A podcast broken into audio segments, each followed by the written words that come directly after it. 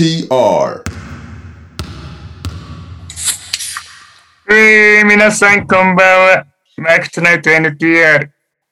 えー、今週はですね、大柴編集長がお休みということで、えー、代々 MC として、にゃおが進めたいと思います。よろしくお願いします。はい。早速、じゃあオープニングに行きたいと思います。今日オープニングたくさん来てますので、読んでいきますね。えー、こんばんは。作春パパです。巷では NBA オールスターが盛り上がりましたね。ダンクコンテストでは、オビトッピンが優勝。オールスターゲームでは、ジャモラントが MVP を獲得し、若い世代の台頭が感じられました。と、オールスターウィークエンド開催前に予想をしてみました。さて、オープニングへの投稿です。嫌いな音は何ですか？私は風船などビニールを持つ時のブルッという音が苦手です。どんなに音かな？わかんない。PS、オビトッピンのダンクコンテスト優勝は叶っていますように。はい、坂原パパさん、叶ってます。おめでとうございます。はい、じゃ続きまして。お世話になります。熊田と申します。先日は投稿を取り上げていただきありがとうございました。き続き、モチベーターとしてのナッシュに期待します。さて、オープニングへの投稿です。昔から繰り返し見てしまう夢でお願いします。ちなみに、私は、蜂に襲われる夢と、単位を落としたら留年と内定取り消しが確定する大学のテストに寝坊する夢です。えー続きまして、オリミラです。オープニングへの投稿です。皆さんの初めて見たオールスターの思い出でお願いします。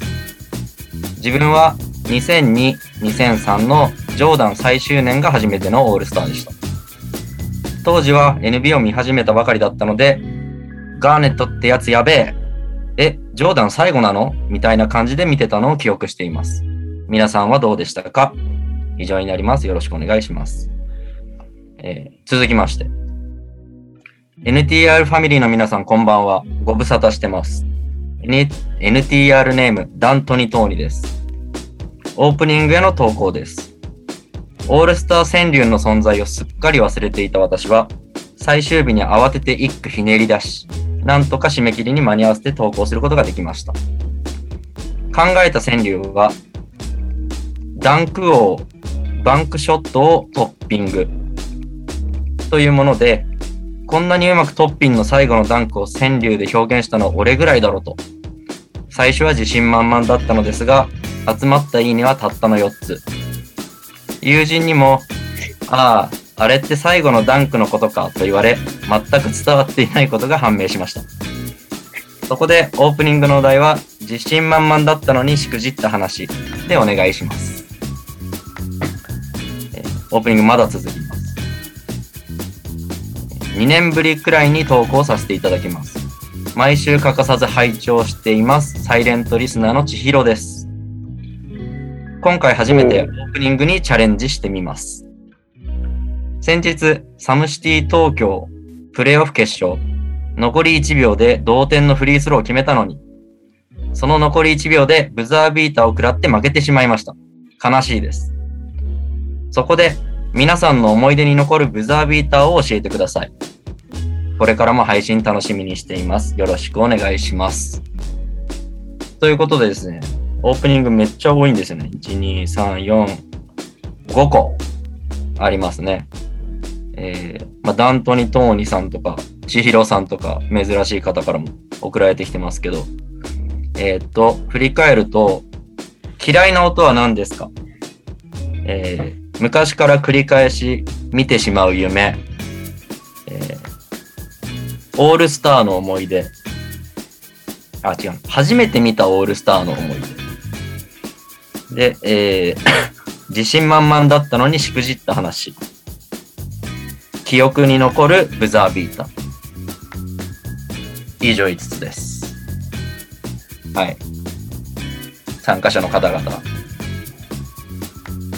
決まったら手を挙げてください。うーん。初めて見たオールスターは覚えてないし、確かに俺も覚えてないですね。ブザービーター、自信満々ししくじった話、繰り返し見る夢、嫌いな音、どうですか、難しいっすね。まあ、ちょっとね、せっかくオープニング初投稿くれた千尋さんあたりので行きたい気もするんですが、まあでも、ダントニー・トモリーさんでもいいですし、千尋さん、なんだっけ？千尋さん、あの、ブザービーターです。ああ、記憶に残る。ブザービーター自体いっぱいありますからね。いっぱい見てますからね、多分。うん。そうですね。その中から、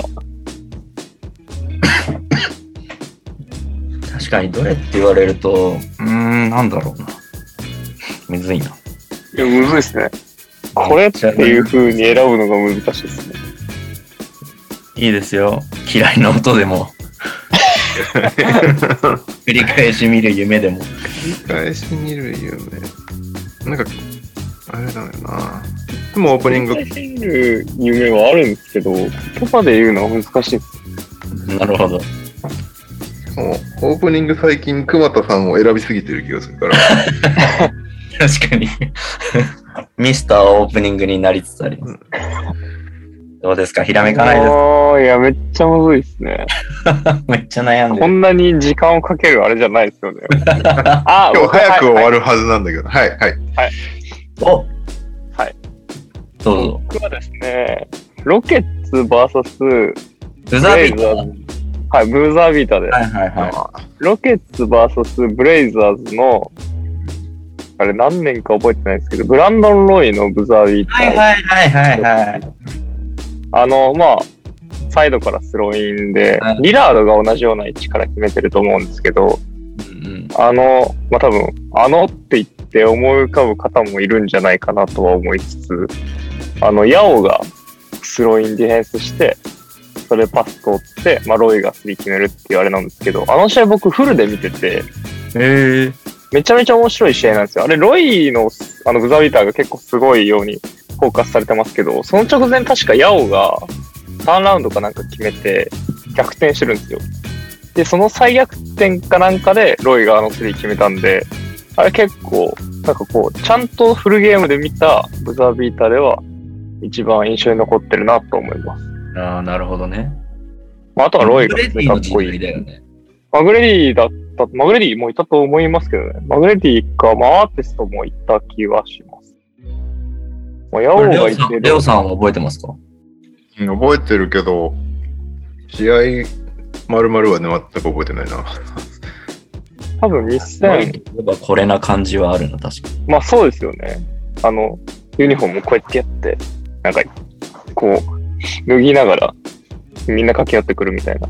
あれ結構印象に残ってます。確かに。ロイは異常に勝負強かったイメージがある。まあそうですよね。選手のキャリアは長くなかったですけど、その中でも印象に残った選手かなと思いますね。選手としても。はいカズマです。よろしくお願いします。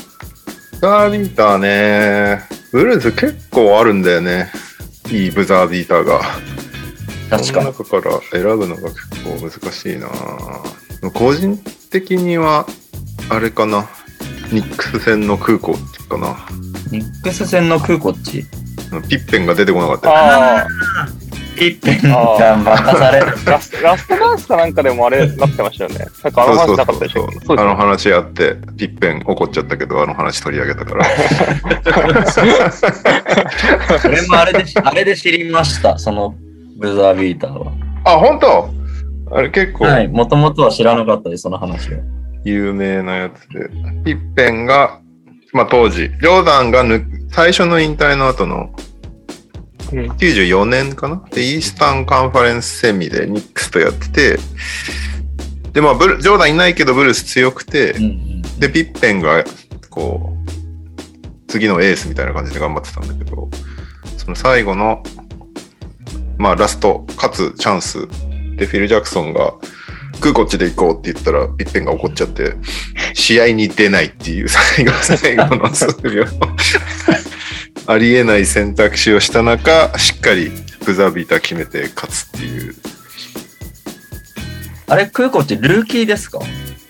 あ、空こっち、そうかもクコチって何年だルーキーだとしたら確かになんか、一辺的にはんとはなりそうとは思いますけど。そうだね。でも93、クコチ94がルーキーイヤーだから、ルーキーに任せた。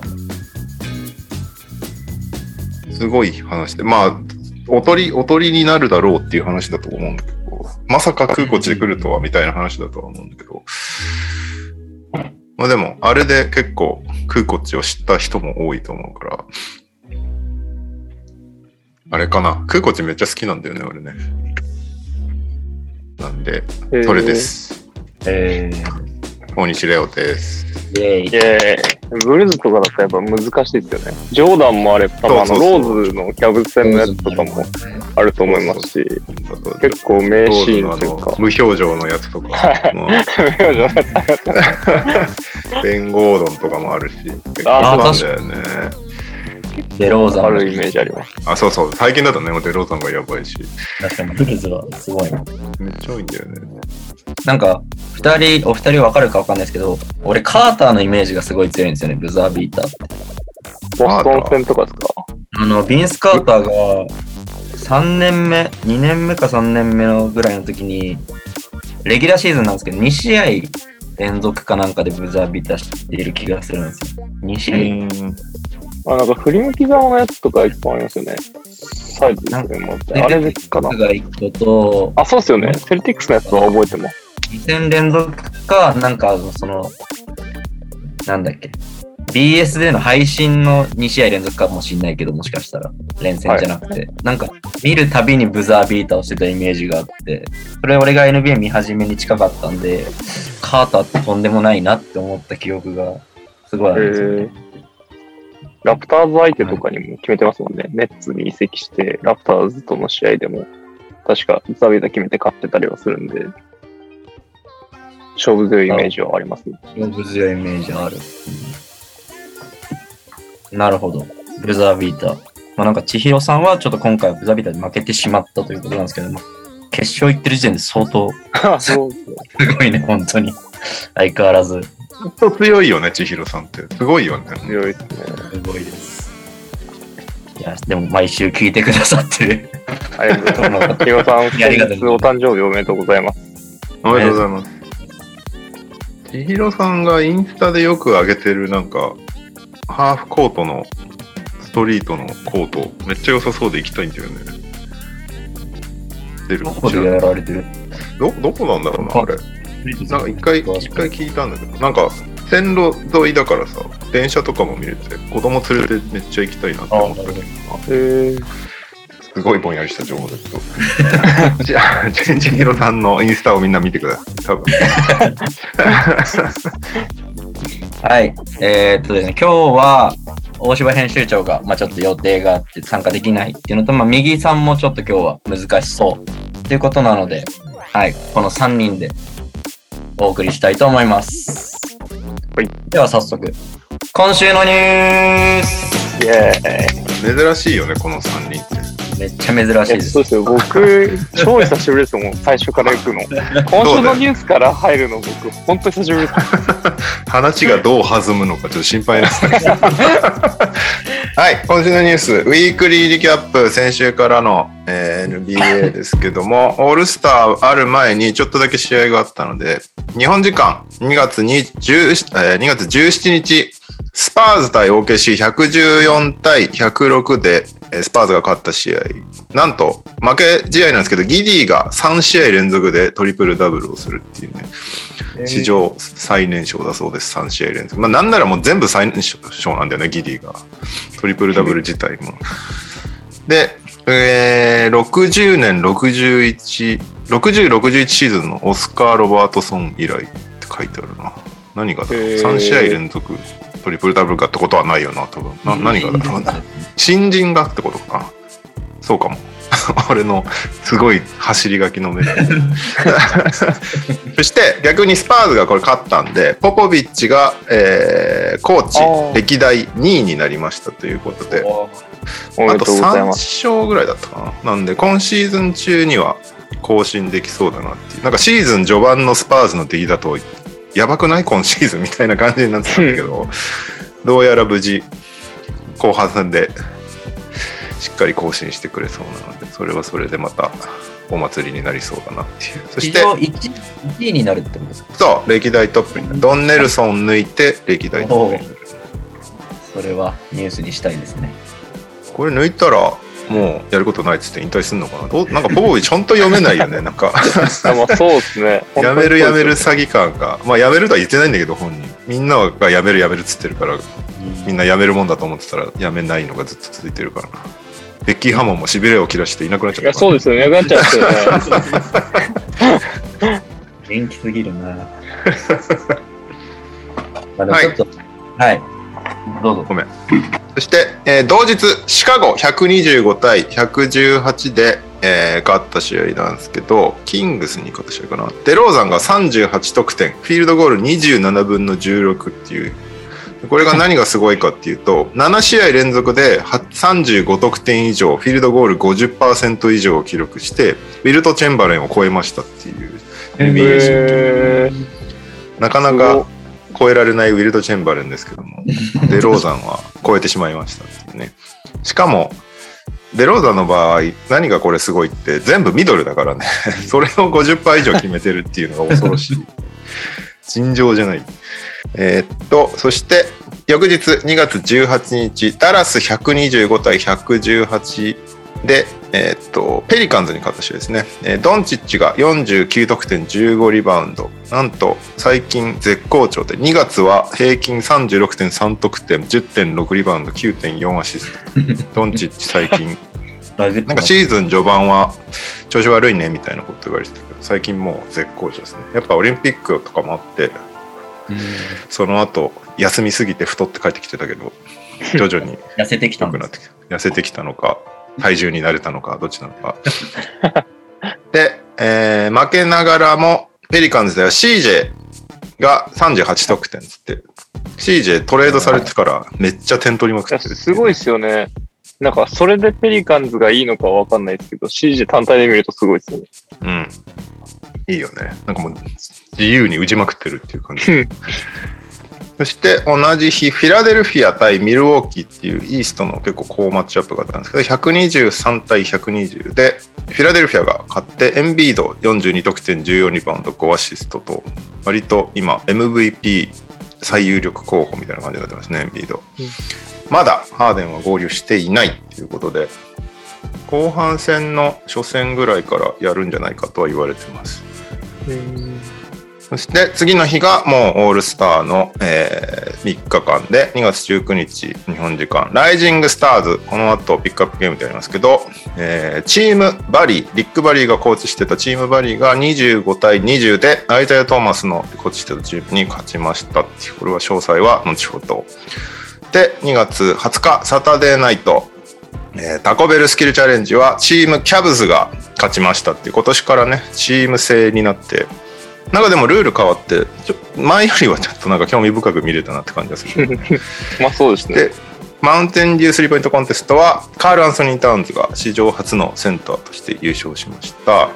そして、えー、AT&T スラムダンクコンテストはさっきも出てたけどオビトッピンが見事ね素晴らしいコンテストを優勝して 勝ち抜くっていうね。後でまとめて話そうこれは。そして、えー21日の本戦はチームレブロンが163対160でチームデュラントに勝って最後はレブロン・ジェームズが決勝点あのイーラムエンディングなのであのターゲットスコアを設定して最後はそれにめがけて点を重ねていくって感じで163がターゲットスコアだったんだけどレブロンがなんかフェイダーウェイジャンパーを決めて勝つっていう。でも MVP は16本スリーを決めて50得点したステフィン・カリーっていうね。むちゃくちゃな。様子がおかしく様子がおかしかった。っていう感じでした。ということで、そんな感じの1週間でしたけどもどうでした？なんか特に強く思ったことまあオールスターちょっとまとめて話すかそうですね。そうですね。は見ましたね。まあさ僕もまあ見ました。まあライジングスターズは 後でやる後でとしてはい。まずはじゃあサタデーナイトからやっつけに行くか まあ、これがもう、これ以外ほぼニュースない感じになると思うんで。メインは、うんまあ今週これですよね。スキルスチャレンジはさっきも言ったけど、なんか前より面白かったなって思った。前は個人戦で、あのなんか、全く面白くない、あの、う障害物レースみたいなのをやるっていうやつなんだけど、今回からチーム制で、チームキャブス、チームルーキー、あとなぜかチームアデトクンボスっていうのがあって、キャブスが最終的に勝ったんだけど、まああれはなんかね、地元もの人たちも応援しがいがあるしっていう感じ。なんか、モーブリーがすごくなかった？このオールスター中ずっと。もうすごかったですね。なんか全部決めてたよね、う打つ打ったもの。むちゃくちゃ。あと、ガーランドもスキルズチャレンジのあの、シュートのやつめっちゃすごかったですよね。あ、そうだね。スリーシュートのやつあの、5点シュートみたいなやつ、うんうんうんずっと交互で決め続けるみたいな。うんホームコートアドバンテージ使ってるなって感じ。見慣れてるんでしょうね、やっぱ、あのあのあそれはあるよね。まあ、あと一人だけちゃんとシュートが上手い人っていうのもあ まあまあまあ。他の選手たちなんで参加してんのみたいなぐらい、シュートが下手な人ばっかりでさ、もう一人ぐらいシューター欲しかったね、なんかね。でももうあれが仮に毎年その地元チーム3人組みたいなやつでやるんだったら、まあ盛り上がりそうな気はしますけどね。確かに。だから、全然知らないスターがこう、何人かで一人ずつやるよりかは、チーム戦の方が盛り上がるかなとは思いました。まあ、あと家族枠をどうするかね。俺、ホリデー一家は強いんじゃないかって思って。ああ、まあ確かに。スキルズチャレンジ向きの3兄弟ですよね。うん。あとは？どこ？プラムリー、プラムリーもいけるいすプラムリーですもう引退、引退してますけど。引退いなくなっちゃってますけど。もうだいぶいなくなったけど、ゼラーズとかね。あ、ゼラーズいけます。二人はいっぱいいますけどね、三人。三人ってなかなかいないよね。モーリーうはうっつけだよな。グラ、グラントって二人ですか？グラントは二人だし、ジェリーなんなら。親戚じゃないですか、ね、いないんじゃないかな。いないか。あ、兄弟ですらないのかな、あれ？なんか、あれですよね、昔シューティングチャレンジやったじゃないですか。覚えてます？三人組で。あったあったあった。あの、クはいクリス・ボッシュがやたら強いあ、やつ。そうそうそう。ボッシュがすごいやつ。あれに、あれとスキルチャレンジなんかうまいこと混ぜたなって気はしました。そうだね。そうだね。単体だとどっちもなんか微妙な感じですけど、合わさるとまあ意外と面白いなっていう。そうだね。なんか最初がシューティングゲームだったからさ、ななんかこれスキル関係なくないみたいな雰囲気になってってたけど、まあでも途中からあのパスのゲームと結局あの障害物レースもありましたありましたもんね。そうそうそう。ド ドリブルのやつとかさ、みんなルール全然分かってなくてさ、あの、ジグザグに行かないやつとかいたり して、なんかもうむちゃくちゃだったよね。で、同点になった時のタイブレイクのルールみんな知らないみたいな。あとフローターも結構ポロポロしますしね。そうそうそうそうそう。みんな3球ずつくらい投げてた気がします。まあでも、例年よりはなんか面白かったなって感じするかな。面白かったです。あとは、シュー、スリーポイントコンテストは、タウンズ予想してた人、誰かいんのかな？いや、いないんじゃないですか。決勝ラウンドはトレイ・ヤングとルーク・ケナードとカール・アンソニー・タウンズで、カール・アンソニー・タウンズが29ポイントだっけ？なんかファイナルラウンドレコードらしいよ、29は。へえ。僕は、あの、予選一発目でデズモンド・ベイン出てきて、なんか18点っていうすっごい中途半端な結果になって、うわ、もうこの後面白くねーと思ってたら、案の定中途半端な順位で終わっちゃったんで。トップバッターはきついよね。まあ、でも俺もそ結構そんな感じだった。ベイン楽しみだなと思ってたらいきなり出てきちゃうし、なんかパッとしないし、ラビーン全然ダメだったし、なんか、うそうですよね。ファミリー、ファミリーに対してこう、接待がないスリーポイントコンテストでしたね。なんかケナードがやたらすごかったんだよね。ケアードすごかったですよね。予選もめちゃめちゃ調子いい感じでしたし、うんなんか、打ち終わったともなんかずっとニヤニヤしてましたよね、ケナード。入りまくったみたいな感じに。僕はもう一発目でベインがダメだったんで、みんな決めるためにイライラしてました。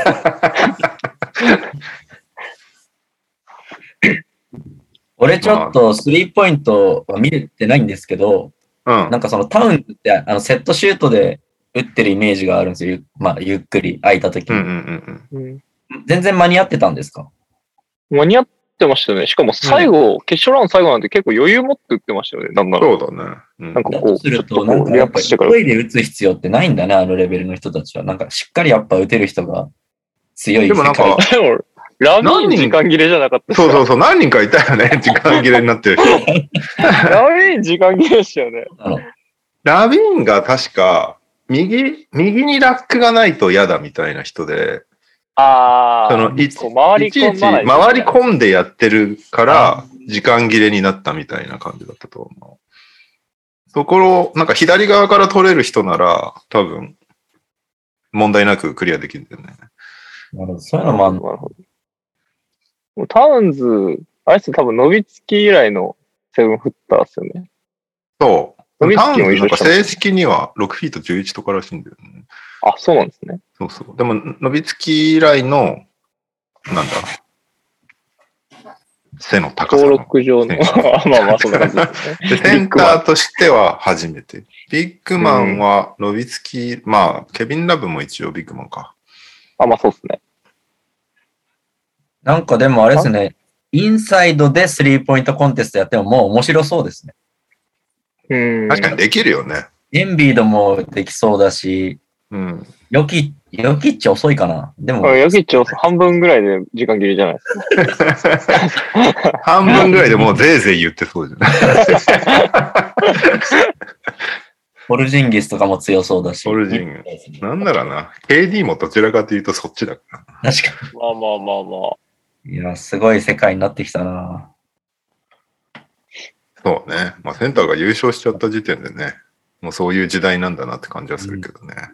うん。はい。いそして、スライムダンクコンテストね。すごかったね。優勝部。いやー、やばかったよねタイムコンテストやばかったっすよね。モラント出た方が絶対よかったっす。いや、本当でも、モラントはもうなんかあんま出る気ないみたいなことを言っちゃってたし、どうしようって感じだけエど。ドワーズも出る気ないって言ってましたね。出ろよ。なんかもう賞金をすごいことにするしかないよね。もうやっぱ一発目で決める決めないっていうのが大事だなっていや思ったのと、それは思った、ね。もう技はできっちゃってますよね。もうん、なんかその辺はどうにでもなると思うのよ。結局さ、技できちゃったね、もうダンクコンテストダメだよねって言ってたけど、2016年にラビーンとゴードンが出てきたじゃん。う、まああれは結構、そう。で、やばっつって、で、また今落ち込んでるみたいな感じ。なんならでもちょっと前の、あの、それこそアーロン・ゴードンとデリック・ジョーンズ・ジュニアとかも普通に面白かったね。うん。でも、うん。なんかまあやっぱ決めてもらわないとそうなんだよ、何やるか分かっちゃうのが厳しいなって思いましたね。第1ラウンド、あの、25分の7だったらしいよ。フィールドゴールパーセンテージ。28%。ジェーレン・グリーンはなんなんですか 1, 本目のダンク9分の1だった。な、なんなんですかね。なんなか、いや、一応練習してきてるじゃないですか、絶対。あの、ネタ仕込むために。一応できるはずなんだよね、きっとね。みんなめちゃめちゃ本番に弱いんですか？ね。なんか、いつもならさ、まあ一人ぐらいはいいダンカーがいたなっていう印象になるけど、今回4人全員ダメだったじゃん。まあ、なんか微妙でしたよね。それがすごいよね。なんか、もっとやっぱだから参加する人のレベルを、うんうん彼らがレベル低いって言いたいわけではないんだけど、なんかもっと鼻のある選手だったりとか、会場が湧く選手っていうのはいるはずでさ、そね。こを引っ張り出さない限りコンテストとして厳しいよね。しかも、一応大取りなわけじゃん。うん。なんかね、どうすんだろうね。なんかコール・アンソニーのティンバランド履くとかは面白かったけどね。ただそれもさ、でも、はい。履くのにちょっと時間かかっちゃったり時と間かかりすぎですよね。で、あれで一本目で決めてくれてればまだ気分良かったんだけど、あ確かに。あの美感がやっぱ一番のネックですね。そうなんだよね。ダンクコンテストってなんか現場にいたいてもそうなんだけど、その何もしてないマッチ時間みたいなのがすげえ長いんだよね。うーん。テレビの方がまだなんかリプレイとかなんか過去のハイライトあまあ確かにそうですね差し込まれてるからいいんだけど、現地にいると、マジで、何この時間みたいな時間がすごい長くて。なんかでもその、ちょっと前、その2016は、でもまあ技もすごかったですけど、まああの二人は成功率も高かったんですよね、やっぱね。まあ外さなかったですよね。あの二人はやっぱり。ザック・ラビーンとアーロン・ゴードンと、あと、ビンス・カータうん。ー。彼らが何がすごいって一発で全部決めてたことだよね、やっぱりね。うんうん。だから、なんかすごいっていうのと驚きのうん。要素も加わるし、今回はもう、あ、それをやるんですね。頑張ってくださいみたいな 間違がいや、本当にそうですよね。2、3本あったからさ、ああ、変えちゃうんだね、みたいな。できなかったんだねっていう気持ちになっちゃうから、なんかもう、見てて辛いというか、で本人たちも辛いだろうし、やってて、なんか誰も幸せにならないコンテストだったなっていう。僕なんか、ライジングスターズに、イグナイトから引っ張ってきたじゃないですか。うん。僕、スラムダンクコンテストこそ G リーグから誰か引っ張ってきた方がいいんじゃないかなって思うんですよね。なんか身体能力お化け系いるじゃないですか、絶対。確かに。その方が絶対面白いだろうなとは思います。リーグ入りするまでもないけど、身体能力だけはえぐいみたいな選手いるもんね。はい。それこそ DJ ステフェンスとかも転がってたじゃないですか、はい G リーグであれば。ああいう選手いると思うんで、なんか引っ張った方がいいんじゃないかなと思いますけど。確かに。G リーグ枠あっていいよね。まあ、あとは、あの、プロダンカー枠を1個設ければいいと思う。ギルガノンとか。そうそう。プロダンカーってすごいじゃん。うんはい。めちゃくちゃ。本当にそれしかやってない人たちだから、はい。めちゃめちゃすごいダンクしまくってんだよね。あの、動画とかを見る限りでは。なんかそういう人が一人ぐらいいてもいいのかなってちょっと思うけどね。うん。思いますね。その、スター選手が出てこない限りは。うん。だからな、出てきてくれれば、まだ全然盛り上がり違うと思うんだけど。そうですね。なんかダンクコンテストが盛り上がらないのはちょっと悲しいですよね。そう。でもやめてほしくもないのよ。なんとなく。なくなっちゃうのはすごい。一回やなくなったじゃんですか。ダメすぎて。はい。あとなんか、さまよってる時期もあったじゃん。なんか、あの、んなんか丸いボードを回して、ダーツの旅みたいなのやるやつとか、覚えてる、だからチーム戦みたいなやつとかもありましたよね。あ、チーム戦あったね。イースト対ウエスト。あの、あれあれは僕ちょっとよくわかんなかったですけど、俺もなんかジョン・あれわかんないウォールと、なんか何人かが一気にダンクして、おー、おー、あそうそうそう。3人ぐらいが一気にダンクしまくるみたいな。いやこれ 何これ？なんかそう、そのさまよってる時期の暗黒時代が結構やばくて。え、覚えてない？なんか丸いさ、あの、ぐるぐる回すやつに何、いろんなダンクが書いてあって、過去の名ダンクみたいなのがあって、で、なんか本当ダーツみたいなの投げて、当たったやつやるっていう、なんか、何これ？っていうのがあったんだよ。まあなんか試行錯誤はしてるんでしょうけど、また暗黒期になりそうな感じですよね。なんかこのまま。そうなんだよね。まあ、出場者がもう4人しかいない時点で結構もう、昔もっといっぱいいたもんね、なんかね。8ぐらい見ました？そうだよね。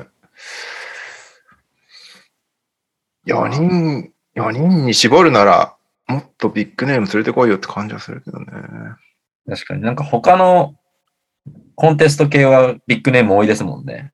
そうそうそうそう出。たがらないですよね、みんなね。みんな、こうなるからだよね。うん、そうだわ。滑るの分かってて。でももうなんか、う出てほしいな。ザイオンとかもう名誉挽回はこれしかないんじゃないかなっていう。もうなんか技いらないですよね。もう思いっきり高さと強さを見せるとかでもうん。花があるから、盛り上がると思うんですけどね。レーレングリーンとか期待しちゃってただけになんか、うんがっかり感も強かったしな。なんか、さっきコメントで、あなぜか評価できないで消えちゃったんだけど、あの、レーレングリーンの携帯が意味わかんなかったっていうのが、だけど、あ最初なんかスマホを首にぶら下げて出てきあ。た。はいはいはい。なんかあれ NFT なんだよね。トップショット。うトッんプ。ショットの宣伝かなんかなんだよね。俺あれ持って、あの、自撮りしながらやるんだと思ってて超期待してたんだけど、外しちゃったから、おいって言っいや誰をこうそうそうそう。ダンクしながら自撮りしたら絶対優勝すると思うんだよな。誰か来年やってくんねえかな。あなんか、トッピンのあの、ボードのやつとかも、すごい難易度は高いんでしょうけど、やっぱわ分かりづらいとかもありますよね、なんかね。うん。そうね。プレイやっぱリプで見て、レイ、リプレイありき微妙っすよね。うんあ、微妙微妙だよね。俺もなんか。トッピーもあれ決めた後、リプレイしてリプレイしてって言ってたもんね。すぐこうやって指回して。そういうことじゃねえよってそのタイミングにカメラのバッテリー切れてたらどうすんだよっていう話だからね。やっぱ瞬間的に盛り上がるやつにしてほしいですね。会場しかもね、あれ3本目で失敗したやつを最後にできてよかったねみたいな感じだから、その盛り上がるっていう意味でもまたちょっとあれだったし。しかも終わった後の、あの、勝利者インタビューでもさ、なんか、盛り下がっててスリーポイントコンテストと順番入れ替えたらって言われてますけど、どうですかって聞かれて、そんな優勝してそんなこと聞かれるの？素直。いや、うん他のがそれなりに盛り上がってただけに、ちょっとね、そう来年ね。期待したいです。確かにザイオン出てもらいたいね。なんとかしてほしいですね。もうラント出たら一発で優勝する気がするんだけどな。一発優勝しますよ。うん。だからラントの場合、すごかったじゃんダンク未遂でも多分盛り上がる。そうそうそうそう。これ絶対嫌がると思うんだけど、ディフェンダー挙手制で参加してほしいよね。いや、ユータ渡辺じゃないですか。それいいじゃん。止めまくってほしいですけどね。うん。そう、ただ止めたら止めたでいいっていうね。なるほどね。そういうゲームね。なるほど。結局、インゲームダンクの方が面白いのってディフェンダーがいるからだからね。そうですね。確かに。だってモラントなんて外したけど、あの、ケビン・ラブ飛び越えたやつ、すごかったもんね。はい。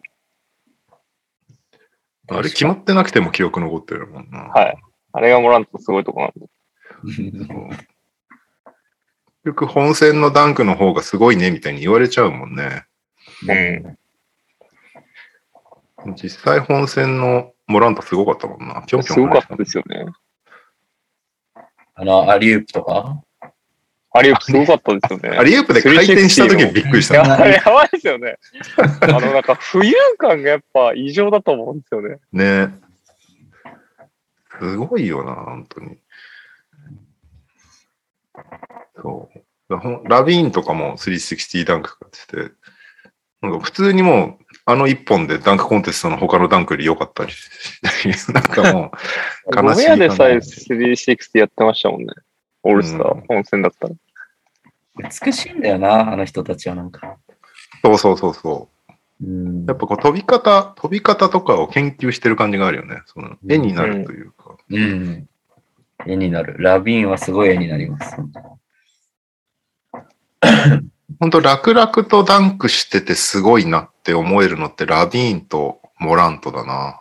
う。うんーん。優感ですね、やっぱ二人とも。うん。まあ今、そのとこですよね、きっと。うん。まあ、なんかトッピンとかも試合中見ると結構すげえ身体能力だなって思うんですけどね。なんかやっぱり。コンテストでいざっていうなると難しいんでしょうね。なんか、何なんだろうね。考考えすぎちゃうのかなその感じが体に出てるのかな何なんだろうね。なんですかね。まあ、まあ、美しさはもともとあるタイプじゃないんで、うんドワイトぐらい豪快だったらすごいんですけどね、やっぱね。ザイオンとか。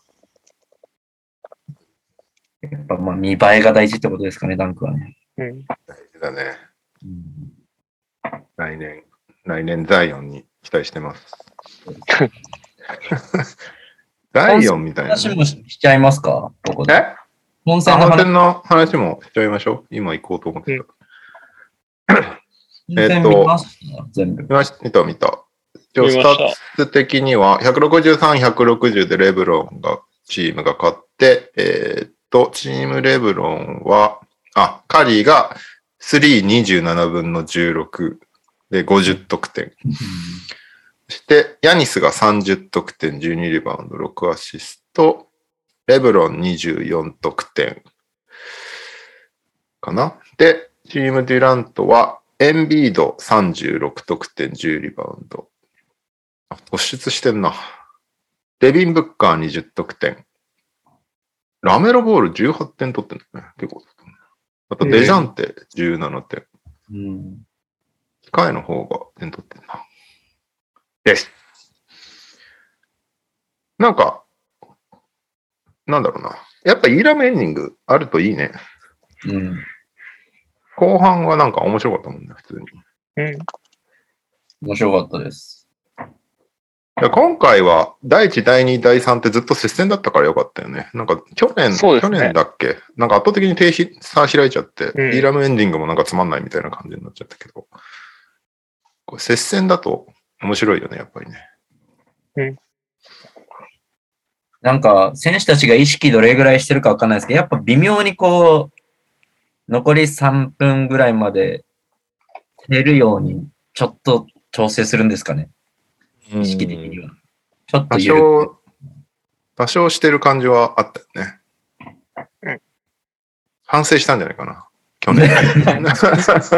つまんなくなんだねっていうことに気づいたんじゃないかうん。でもなんか、結構みんな活躍してたかなっていうふうには見えましたけど。な。そうだね。なんかまんべんなくみんないいところうんがあったなって感じはするよね。だからクリポがね、あの、右手親指剥離骨折が発覚して、6から8週間アウトなんだけど、一応2分だけ出るっていうね。まあ75周年っていう大事な時だしっていう感じらしいよ、本人的うに。あと、ジミーが9分しか出なかあったの。と、ジない。チームでもなんかめっちゃスティールしてませんでした？2スティール。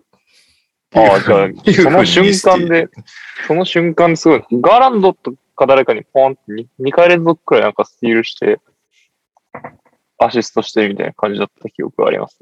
36分換算したら8スティールだから。バケモン、バケモンじゃないですね。モンスターサッツです。まあ、ジミーは多分なんか自分から多分あんまいいやってたんだと思うんだよね。バンプリート9分は何なんだろうな。あんま出てなかったよね。ああ、確かに。僕、ベン・レス以来っていうのがめっちゃすごいと思いました。なんか、ああ、ドラフト外ねド。ラフト外が。そんなにいないんだって思いましたね。うん。すごいよ。ド外からオールスターってでもすごい話だよね。なんかうん、すごいですよね。セカンドラウンドでもなんかすごいじゃん。はいはいはい。それがドラフト外だもんな。うん。なんか、オールスターって結構初参加の人って、ちょっと蚊帳の外というか、うん。はぶられるイメージ、俺は強かったんですよ。ちょっと前とかって。うんでもなんか、今回初選出の人とか、結構こう、ちゃんと爪痕残してたんで、ガーランドは地元で結構活躍してたし、スリー決めてたし、うんジャレッタレも頑張ってたし、マレーとか結構すごかったなって思うんで。そうだねうん。なんかまあね、嬉しかった。なんか、確かに。昔だとあのあたりって5分ぐらいしか出ないとか、そういうイメージ。うんうんうん。そこがだいぶ良くなってるかなっていう感じはしましたね。あとラ、ラメロとか良かったですね。なんかオールスター映えするし。そうオールスタ。ー向いてますよね。なんか向いてる向い。てる。いい、すごく。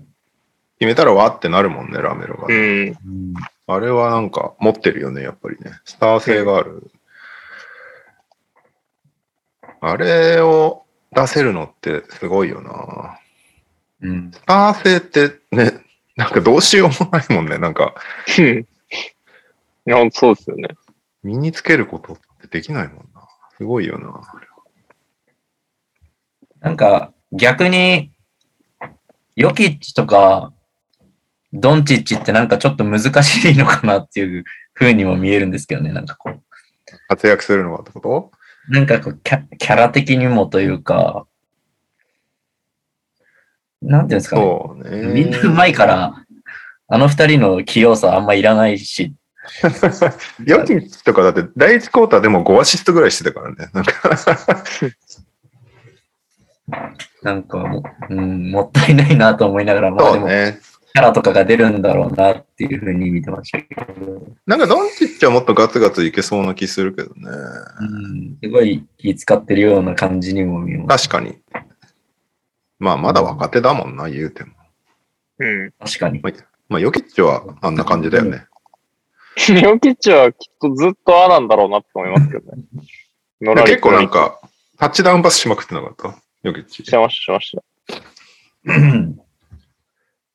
うんまあでも見てて思ったのはなんか、それこそ今、ヨケッチのタッチダウンパスは良かったんだけど、たまになんかそういう時間帯が多かったりするじゃん。もうほんとロングパス投げまくってターンオーバーしまくる時間帯ってあるじゃん、うんうんうんそういうなんか嫌な時間帯が少なくて良かったなって思った。確かに。そうかも。なんかスリーお互いだらけるなかったですねなんかそうそうそう、外しまくるみたいな。いやスリー入ってたりするのはやっぱ、やっぱカリーがすごいっていうのはありますけど、スリー合戦になった時にちゃんと決めるのは偉いなと思いましたね。そうだね。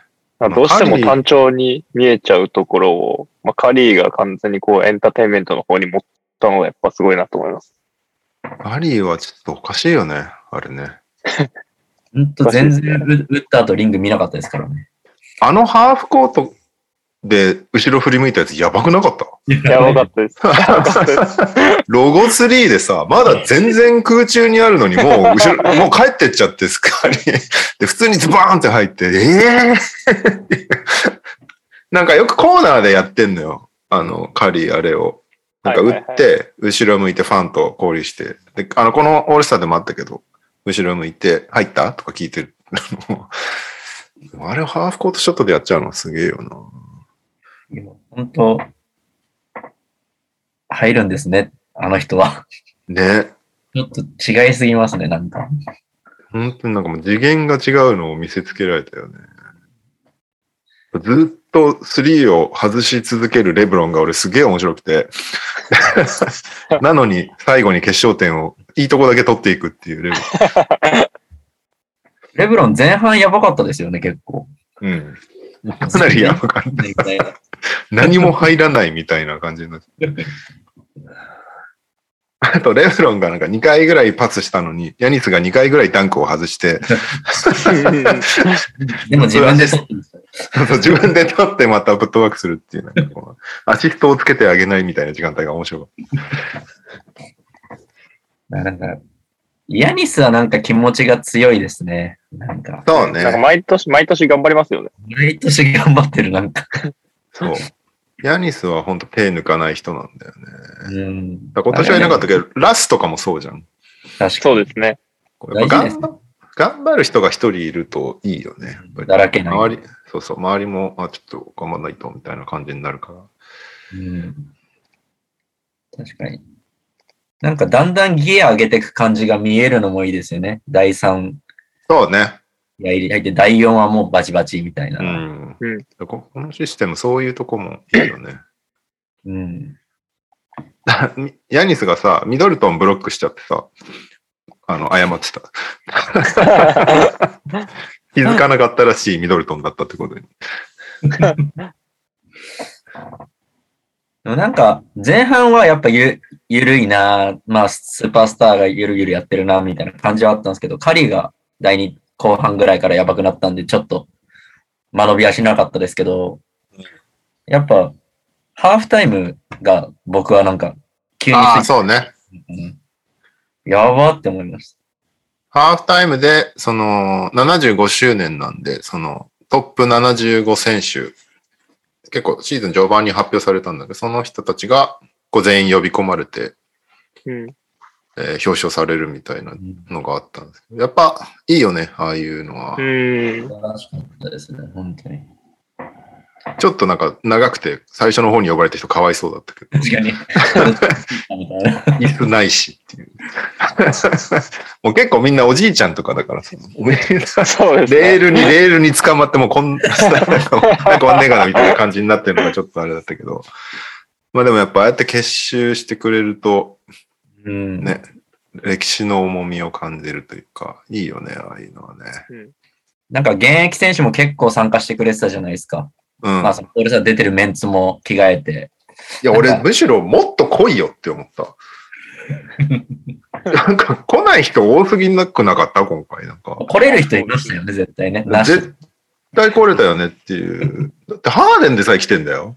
あの、遊び行っちゃうのと同じ。AD はなんかおばあちゃんが亡くなったらしくて、直前に。うんで、来てなかったんだけど、AD も怪我ですよね。いや、怖いよって思うけどね。河合も来てたしな。そうそうそうそう。普段み顔見せてない人たちが来て、あと、ジョーダンがさ、午前中デートナでフロリダかどっか行ってたんだよね。で、あ、来ないんだ、みたいな感じでみんながっかりしてたら、普通に出てきてみんなびっくりするっていう。なんかレオさん的にもあれはサプライズ感あったんですか？めっちゃびっくりした。もう来ないんだと思ってたから。おおじゃあ熱いですね。うん。まあ、ジョーダンは最後、うん、最後でいいな。うんでもなんか結構、初めは硬い感じだったじゃないですか。ちょっと手上げ。うん結構何人かが崩してくれたじゃないですか。ロドマンとか、うん。シャックとか。シャックとか、そうだね。ああいうのはいいですよね。シャックとか笑いましたね。キャラが出るよね。うんいいよね、ああいうのはね。でバークリー意外と真面目なんだよね、あいつね。まあトップバッターだったっていうのもあると思うけど。真面目です。いや、あとはやっぱなんか、実際自分が見てた時代のスーパースターが、やっぱ、ガーネットとか全然変わってなくてめっちゃかっこいいじゃないですか。そう。うんあの人偉いよね。ずっと体型維持してるもんな。ピアスだけ太ってたんですけど、ピアスめ、ピアス最近までテレビで見てたのにさ、あの、アナウンサーみたいな。めっちゃ太ってたよね。この1年ぐらいで。やっぱ太ると老けちゃう感じがするんで、キープしてくれてる人はやっぱかっこいいなって思いますね。そうね。レイアレンとかね。うん。胸熱だったな、あれは。カズマとかが見ても、あれはなんか、いいなっいや、てなる。もう、はい。いや、もう、そうですね。2000年代ぐらいのやっぱスターが呼ばれるとテンション上がりますし、うんまあその前のその90年代僕が見てないような世代の人たちもまあ当然みんなわかる選手ばっかりなので、テンション上がりました。なんかあの、50周年の時、グレイテスト50の時あったじゃないですか。うんあの時を僕は見れてないので、あまあ改めてこうなんか、すごい人たちが一気に集まるっていうのは僕としては今回初めてだったんですよ。25年に1回って考えるとね。そうだね。だから、結構テンション上がりましたね。なんか、うん本当にさっきあの歴史の重み感じるっておっしゃってましたけど、本当その通りだなと思いましうん。なんか、あれでちょっと、こう、締まった感もありましたね。た。うん。そうだ自ね。体が。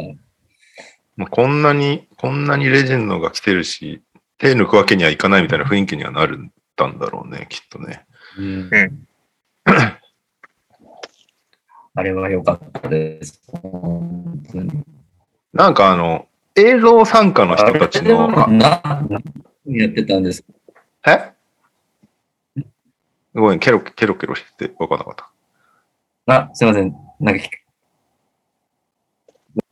お、音が消えた。音が消えた。大丈夫か？大丈夫ですか？大丈夫です。どうぞどうぞ。大丈夫。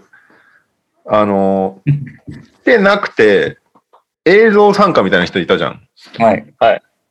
あの、あの、あれ何なの？なんか、すごいなんかさ、隔離されてる部屋みたいなところで、謎の手手を振るやつ。4方四方向に手を振るやつです。と4方向に手を振るやつ。あの、すごいなんか見てて気持ち悪かったんだけど、なんか、もっとできなかったのかズーム感ありましたね。な。なんであんな隔離部屋みたいな背景だったんだろうな。もっとなんか飾れたよね、多分ね。まあ、確かになんか違和感はありましたね。うん無機質すぎましたよね。うん。最後飾らなくてもなんかバーチャル背景とかどうにかならなかったのかいや、そうそうそう。なんか NBA75 とか後ろに入れるとかさ、なんかできたよね。本当になんかただの、ただの会議室から 手を振っていますみたいな。なんだこれ。ピッペンとか、ダンカンとか、すごいなんか不自然不自然な感じで手振ってんのがちょっと面白かった。ダンカンも来てほしかったな。ダンカン来てほしかったね。うん。ペンは気まずかったんだろうね。まあ、そうでそうでしょうね。それはしょうがないかな。あの、ボストンの3人って、うん。3人ってか、まあ、レイヤレンが仲悪かったじゃないですか、なんか話で。うんうんうんうん。あれは解決した感あるんですかね？なんか、その呼び込まれてる時に、ちょうど、あの、KG とレブロンが並んでて、で、レイアレンが、なんか KG、あ、レイ、レイアレンがレブロンとこうなんか握手しに行った時に KG がなんかずっと上を見てるみたいなシーンがあったんだけど、でその後の、後の集まりみたいので、インスタでその3人、ポール・ピアス、KG、レイアレンが笑顔で3人並んで写真撮ってるみたいなのが流れてたから、あれで、ああ、よかったね、みたいな感じにはなってたけどね。うん。あどうなんですかね。なんかビジネス、ビジネススマイルの可能性もあるってことですかね。何なんだろうね。なんか、なかなか ず、ずっとやってっからもういいよって感じもしちゃうけど、なんか、な何なんだろう。どうなんだろうね。うん。まあ、そっか。でもなんか全体的に楽しそうでしたね、みんなね。ジョーダンが楽しそうにしてるのがちょっと意外で嬉しかったですね。ね、ジョーダンがめっちゃウキウキだったのが、酔っ払ってたんじゃないかな、あれ多分。わかんないけど。すごい陽気だったよね。なんかあんなジョーダンン。あんなイメージなかったんでっ。てぐらい陽気だったよね。なんかドンチッチに抱きついたりとかしてたりとかさ。面白かったよね、なんか。言ってたのか。わかんないけどね。だそのレブロンとね、話し合ってるシーンとかもすごい取り上げられてたけど、あとあの、バネッサ・ブライアント、コービーの奥さんともなんか話してるところとか撮られてて。そうだね。あの75周年やってた時にはコービーっていないんだなってすごい思った。うん。うん。こういう場に、普でもなんか、その、通はいるわけじゃんだってコービー。うん。まあ、もちろん、そうですね。でもなんか、もちろんコービー、あーっていう感じになるんですけど、なんか、なんですか、いい意味で、いつまでも引っ張ってない感じがしてよかったです。そうだね。前に、ミリリーグとし、て前に進んだ感じはあったね。ミリで締めるのかなとかももうちょっと思ってたんで、まあ、そこは、まあ、いい意味で、まあ、ジョーダンが最後ぶち上げて、いい感じで終わったかなっていうふうには見えました。そうね。あれ、ジョーダン来てくれてよかったな、だから。うん、決まりました、本当に。うん。あれは良かったです。はい。あれの印象が強いです、僕は。うん、やっぱ、会場もジョーダン登場でめちゃめちゃ湧いたらしい。う。うんん。完成違いましたもん。うん。確かに。まあ、レオさん的には、レブロンの最後のザ・ショットは、だいいですか？当たらなくて。あ 当たることは別にない。あよかったねぐらいにしか思わない。いいんじゃないですか？まあ、いいとこ持ってきましたね、確かにね。そうね。地元クリーブランドってっていうのもあってね。よかったんじゃないですか？しかもね、あの、カリーも一応、オハイオで生まれてるからね。まあ、地元っていう意識は全くないだろうけど。なんか、あの、カリーとかドレイモンド紹介されるためにブーイングするんだよね、クリーブランドって。うん、ライバルっていう認識がある。まあまあまあ。なんか試合とかはいいんだけど、あの、75周年の式典の時とかもブーイングしてて、それはちょっとやめろよって思った。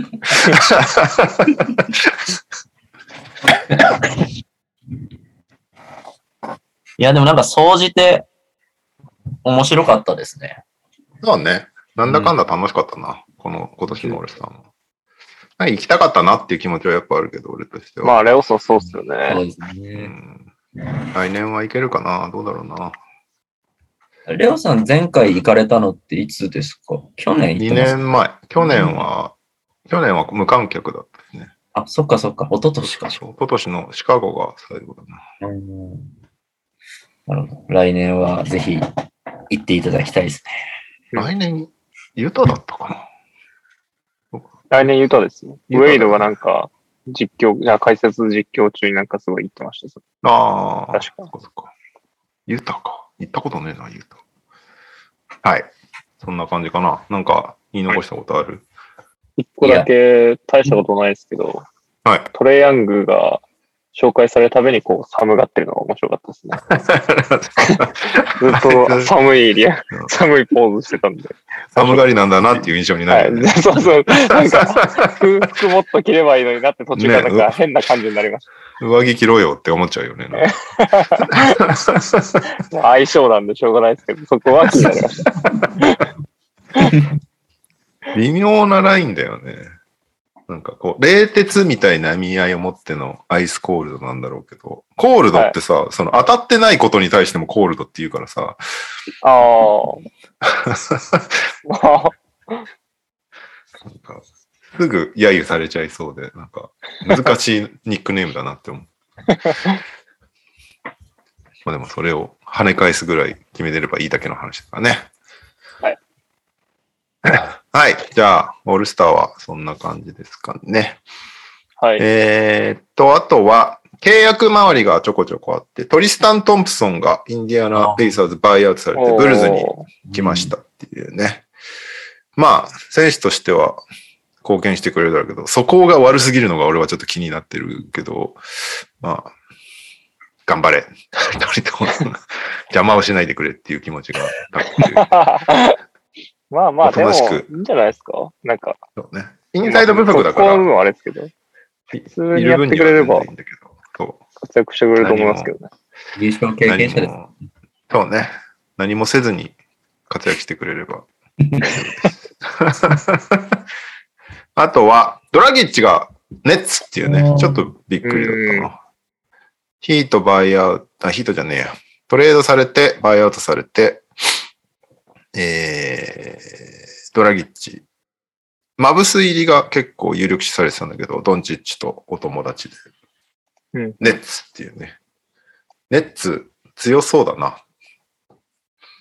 なまあ、んだかんだそうですよね。ナッシュとは指定関係じゃないですか。サンズ時代ね。サンズ時代。確かにね。ナッシュ、ナッシュ、ドラギッチ、印象強いな。そして、うんカズンズがナゲッツと再契約。10日間かな、まだ。あまだ10日なんですか？なんかシーズン最後まで。もうシーズン最後だっけ？じゃあそうか確か。違いましたっけ？も。ごめん、俺がね、その辺中途半端だから今日。あ、そうだね。今季そうですよね。終わりまでの契約ということで。よかったね、カズンズ。いや、よかったですよね。本当に。うん。ちゃんとこう、プレイできるなら。実際、バックスでも別になんかすごい悪かったわけではないかなと思う。今季はバックスで17試合投げてて8試合。平均8.1得点5.9リバウンド。うんあと退場したりしてるからね。数変わってない。頑張ってほしいですね。頑張ってほしいです。はい。あとは、えーさっきも言ったけど、クリス・ポールが右手親指の剥離骨折で6から8週間離脱ということで、残り7週間ぐらいなのよ、シーズン。うんうん。なので、長引くとプレイオフまで差し掛かっちゃうっていうね。なんで、今、サンズはぶっちぎりで1位なんだけど、西カンファレンス。6.5ゲーム差で1位なんだけど、こっからちょっと成績落とすかもしれず、まあ、プレイオフは全くもって問題ないと思うんだけど、1ラウンド目どこと当たるかによってまた、クリポがいるいないが結構うん、大ごとになりそうっていうのが心配だね。ここまでサンズめっちゃ調子良かったからね。かわいそうな感じするけど。スタメンのポイントガードはペインになるんですかね。ペインかな。うんあとは、誰かいけるトレードで取ったアーロン・ホリデー来たから、ホリデースタメンではないと思うけど、まあ、ミニッツは増えるんじゃないか誰か。うんな。ポイントカードじゃないけど、キャメロン・ジョンソンとかも多少数字が伸びるんじゃないかな。うん。あでもスポーは熱いというか、まあ、チームとして強いですからね。まあ、やることがしっかりね、決まってるからね、サンズは。うん大きく崩れはしないけど、今みたいにぶっちぎれる感じにはならないかもね。だから逆に言うと、ウォリアーズとグリズリーズがチャンスだよね。そうですね。1位通過いっちゃいます？これ。え、G 通貨って、やっぱりし したいもの？いやー、どうですかね。まあ、どこと当たるか次第じゃないですか。やっぱ、そこは気になっちゃいますけど。そうね。まあでも1位って気持ちよくないですか？まあ気持ちいいよ。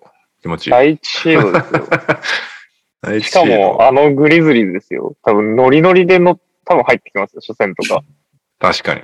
確かに。確かに。見たいですけどね。すげえ強気な子たちだもんね。すごい面白いくらい強気だよね、グリーンズリーズのいや、ほんととそうです、ほんとそうです。だから、まあ、第1シードで行ったら結構テンション僕は上がりますね。このまま行くと、だって8位シード、レイカーズとかの可能性あるからね。そうですね。でもグリズリーズレイカーズなら俺グリズリーズ勝つと思うんだよな、普通に。僕全然僕勝っちゃえると思いますけどね。モラントが多分あの LA で負けた試合結構悔しがってる感じはあって、レイカーズ戦のためちゃんと活躍するんですよね。だから、やっぱそういう気持ちの強さを持ってる以上は、グリズリーズ勝つんじゃないかなと思うのと、やっぱディロン・ブルックスも気強いですし、帰ってくればですけど、そうだよね。まあレイカーズ当たっても勝てるかなとは思ってます。ほんとみんな気強いよね。なんかあのー、イグダラの下りで思った。イグダラが全然来ないことに対してさ、グリズリースの若手たちがツイッターでバカにしまくるみたいな時あったじゃん。はいあれこいつらマジ心臓強えなって思った。でもそれがいい方向に行ってるからいいよね、グリいや、ズリーズは。本当そうです、本当そうです。なんか崩、れないでみんなポジティブに頑張ってるそうそうそんで、う。なんかそれが変に出ちゃってダメになっていくチームとか選手とかいっぱいいるじゃん。はい。います。それが、あれで逆にまとまってるからすごいよね。あれを軸にみんなで一体感を出してるから、面白いよね、グリズリーズ。はい。面白いですね。はい。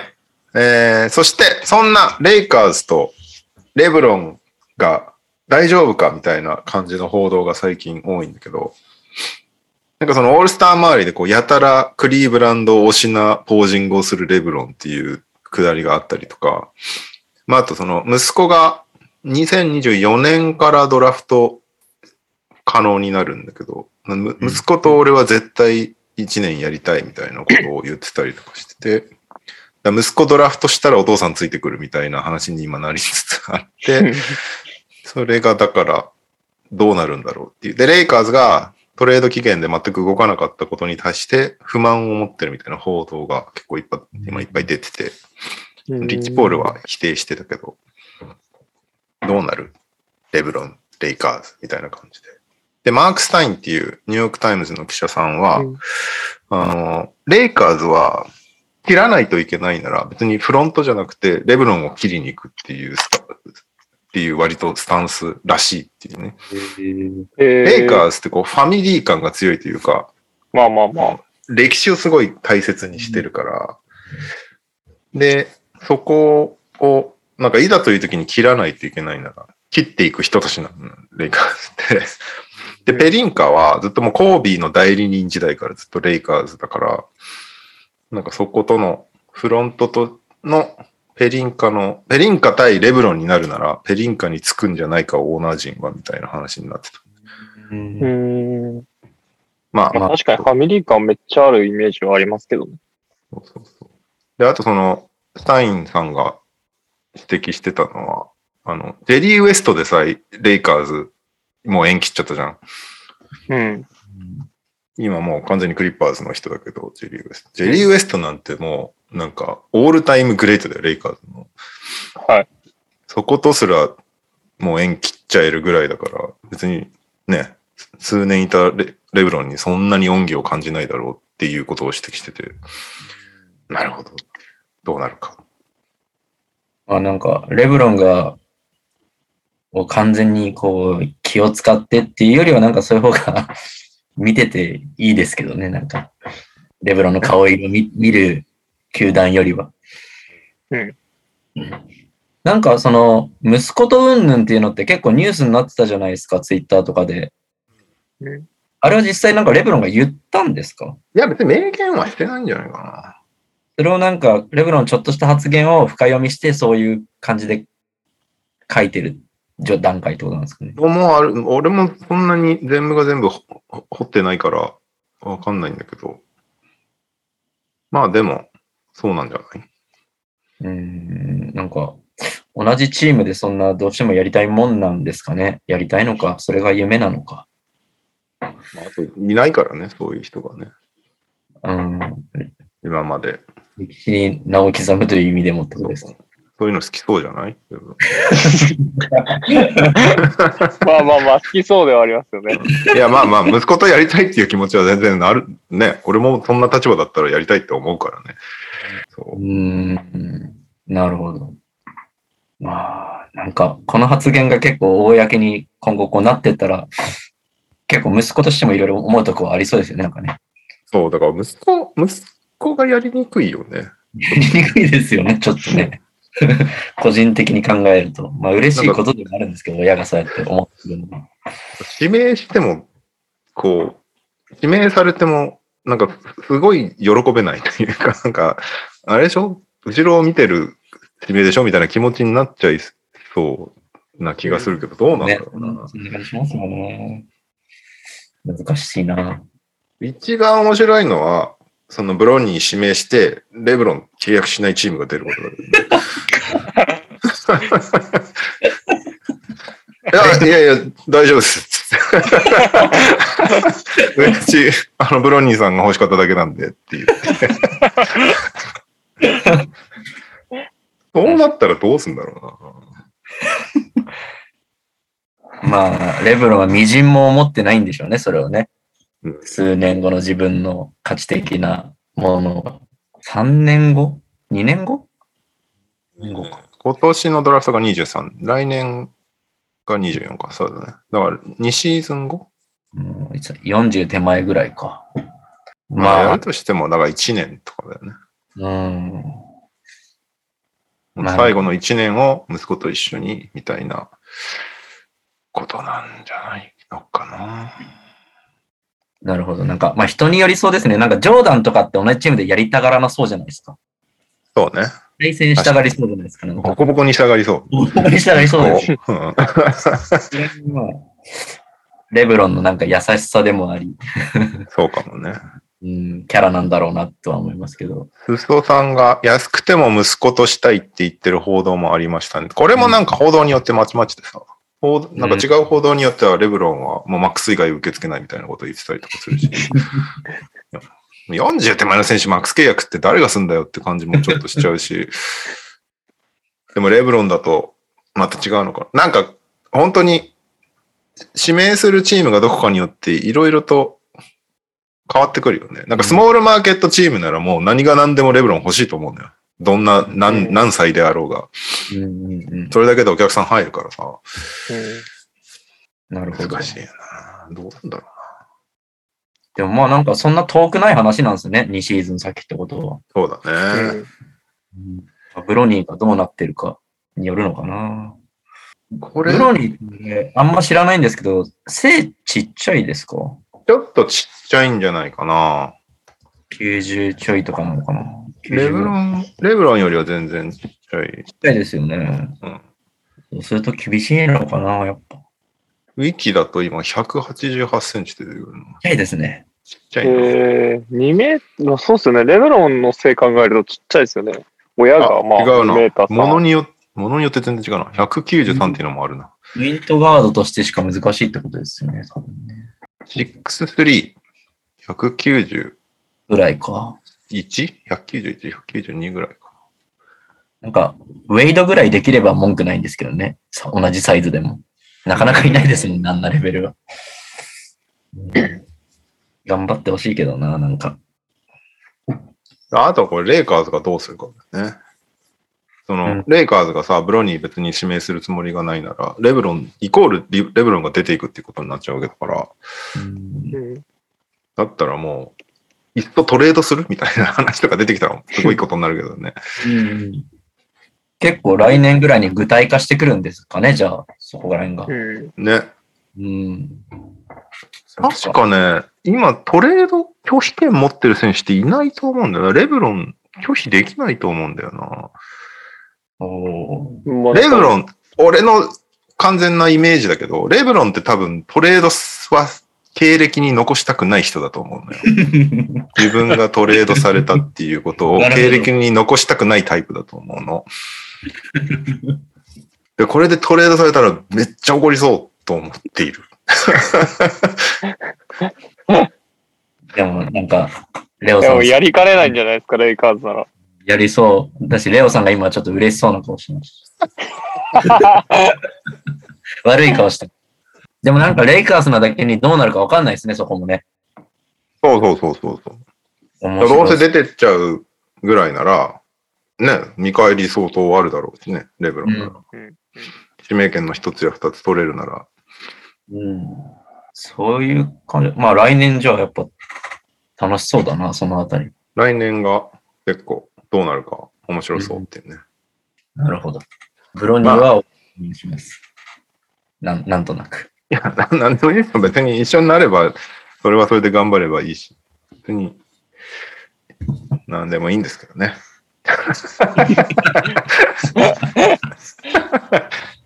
いや、ブロニー、ブロニーがもしちゃんと NBA に入ってこれるぐらいの能力のある人なら、あんまり、その、いざこざに巻き込まれないでやってほしいなっていう思いはちょっとあるけどね。そうですよね。かわいそうじゃん、単純に。一個人と、一一選手として頑張ってほしいですね、やっぱり。うん。はい。そんな感じですかね。あとは、もう一個だけ。ペリカンズがシーズンチケット、来年のシーズンチケットのプロモーションを始めたんですけども、そこに、ザイオンの名前が一個も出てこないっていう、あ、おやおやっていう。してしまったか。そんな感じなんですね。シーズンチケット、今の多分シーズンチケットホルダーにこうメールを送ってて、その文面がこう、あの、ウィリー・グリーン、ヘッドコーチのウィリー・グリーン率いる、こう、新生ペリカンズは、CJ とブランド・イングラムとかいて頑張ってんだぜ、みたいなの書いてあって、あとヨナスか。すごいでしょ。そこにボランチャー作るんですね。一切ザイオンの名前が出てこない。ザイオン大丈夫かなって。まあ、ここね、2シーズンぐらいずっとザイオンを売りに出した結果、全く試合出ないっていう感じで恨めってるからね。入れるのやめようかってなったのかもしれないけどね。どうなんだろうねっていう。ザイオンってなんか近況の続報ってあるんですか？特にないかな。なんかもうチームとすら練習してないらしいからね。へえ。え何なんすかねね。うん。あの、レディックが怒ってた。レディック？JJ レディック。今も引退して、ポッドキャストをすごい必死にやってるんだけど、割と、あの、いろんなゲストとか呼んで、面白いんだけど、JJ レディックのポッドキャスト。あの、CJ がさ、トレードできたじゃん。で、それに対して、ザイオンは何の連絡もしなかったんで、CJ に対して。それに対して、レディックすごい怒ってた。おお前のチームに来たんだから連絡くらいしてやれよ、みたいな。そういうとこやぞ、みたいなことを言ってました。2年間、2年間チームメイトだったから、すごい重みがあるんだよな、レディックの言葉。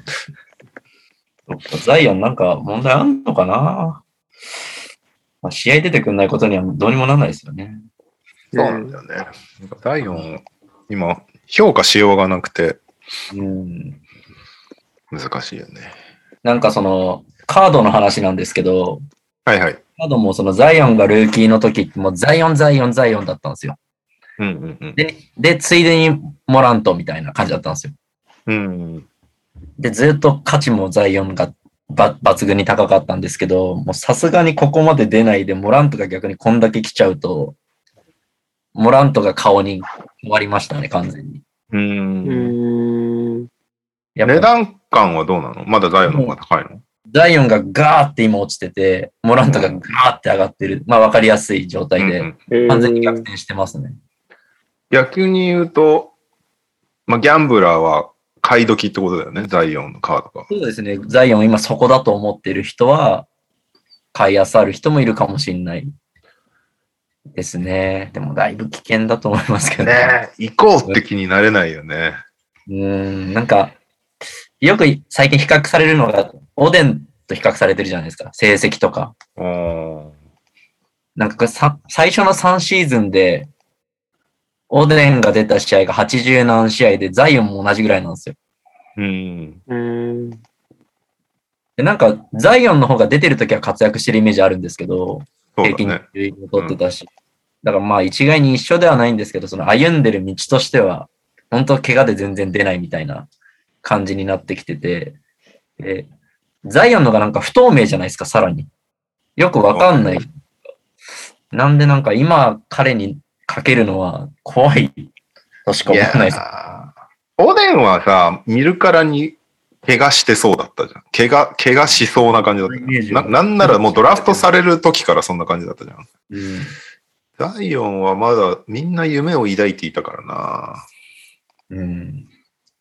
謎が多すぎるよね。ととにかく。ね。表に出てこない情報が多分多いんで、わかんないですけど。嘘さんがファンタジーのザイオンのとこに再手術必要かもだけど、保留状態みたいなこと書いてありますね。手術手術。ザイオンってどこ悪いんですか？膝ですか？足じゃなかった？うーん。まあ、それは怖いな、確かに。全部じゃない？膝もくんじゃない？あの体重。でもなんかそのスター候補生がこうやって消えちゃうのはちょっと悲しいですよね。結構抜そう群の花。なんだよ。うん。しかもね、高校時代からずっと見てたからね。うん。うん。右足ですね。あの、脚脚じゃなくて、側の方、足。うん。はい。レッレッグじゃなくて、フットね。いや、もう一回ちゃんと見たい。うん、そうですね。それでまた思ってる人結構いそうですよね。それでまた怪我したらもうなんか評価が下される感じするけど。うん。確かに。このままなんかフェードアウトはしてほしくないですね。うん。うん。はい。NBA ニュース、そんなとこかな。はい。ここなければ、日本ニュースですけど、日本ニュースもなんなら、ないです、僕は。あごめん、一個あった。NBA ニュースじゃないんだけど、ジュアン・ハワード、見た？ああ、見ました、見ました。パンチですか？そう、今、ミシガン大でヘッドコーチやってんだけど、この間、ウィスコンシンだっけ？ウィスコンシン大ウィとスコンシンじゃないですかね。試合してて、あの、試合が終わって選手たちが整列してこう握手してる中、急に、急にではないんだけど、あの、ハワ向こうのコーチと言い争いが始まって、で、バコーンって殴るっていう。平手打ちに近かったけど、うん。そうですね。頭こうグオンと持ってったよな。めっちゃ切れてたよ。あれ何があったかっていうと、もう試合終盤で、残り数秒とかでも16点戦、16点差ぐらいついてたのかな。で、そこでウィスコンシン大がタイムアウトを取ったんだよね。あの、うん勝ってる方がね。で、ジョン・ハードが、いや、意味わからんっつって、ずっと、そこからずっと怒ってたっていう。それもなんかやっぱ暗黙のルール的なやつなんですよね、多分ね。そうね。だから野球でなんか10点差開いてんのに盗塁すんだみたいな話だと思うんだけど、まあ、大学バスケは割とああいう、なんかどちらかっていうと、あの、タイムアウト取る側の人が多いらし。い。で、ハワードはそういう暗黙の了解の多い NBA 上がりの人だから、その意識の違いっていうのはありそうだよね。ああ。じゃあなんか大学バスケにこう深くた長く携わってる人からしたらハワード怒る方がちょっと多いって感じってことですかね。うーん、どうなんだろうね。でもなんか、そうだね。でも大学バスケをずっと見てる人たちと話してても、いや、大学バスケああいうことやっちゃうんすよね、みたいな話だったから、あんまり良くはないよね、みたいな雰囲気だったけどね。うんあれなんか、ハワードに何かあるんですか？あったあった、なんか、な、出場停止処分みたいなの出てたと。うん。なかなか見ない光景でしたね。そうだね。あ、もうレギュラーシ、残りのレギュラーシーズン全部出場停止だね。ええ重いな。まあ、あと、あと5試合しかいないないんだけうんど。で、あと4万ドルの罰金。うん。もうずっと怒ってたの、ハワード。お、あの、殴った後の、もう普通に記者会見も出てきて、その時もずっと怒ってた。すごい表情してたよね。よっぽど、よっぽど嫌だったんですね。そうね。はい。以上です。あとは、リスナーさんにお任せします。はい。じゃあ、カズマも特になければ、えっと、リスナーさん投稿の方に行きますね。はい。じゃあ、ニュースへの投稿。えーこんばんは、土井健です。今週の川崎のコーナーへの投稿です。おめでとう。登録者数10万人。またいい動画を載せてください。川崎の YouTube チャンネルの登録者数が10万人を突破しました。多分リーグ最速だと思います。嘘だったらすみません。川崎からは以上です。川崎の YouTube 面白いからね、普通にね。面白いですよね。うん。元さんがやってんだよね、あれね。あそうです。僕も見たことあります。なんかいろんな企画やられてるやつですよね。そうそうそう。まあまあ、編集は違う人がやってると思う。カメラマンの元ですっていうのはあれ、元さんなんだよね。最速なのか、他のチャンネルは10万はいってないんですね、多分。いや、もうズバ抜けて川崎の方が面白いんじゃないの ?B リーグだと。うーん。まあ企画性やっぱ違いますよね。うん。し、選手たちも結構ノリノリでやってる感じが伝わってくるというか、いいよね。確かにファンからしたらああいうの見たいですもんね、やっぱね。選手の。なんか一回 NBA の名シーン再現みたいなのをやってて、ええで、それが、なんか NBA のチェックが入るからっつって、俺がチェックした。っていう裏話が。すごい、リーグ側の。日本語でわかんねえからっつって、あ、じゃあこここういうこと全部書いてあるからっつって、こことここはちょっと多分おかしいからっつって、リーグに送るっていうのをやりました。こんな仕事も。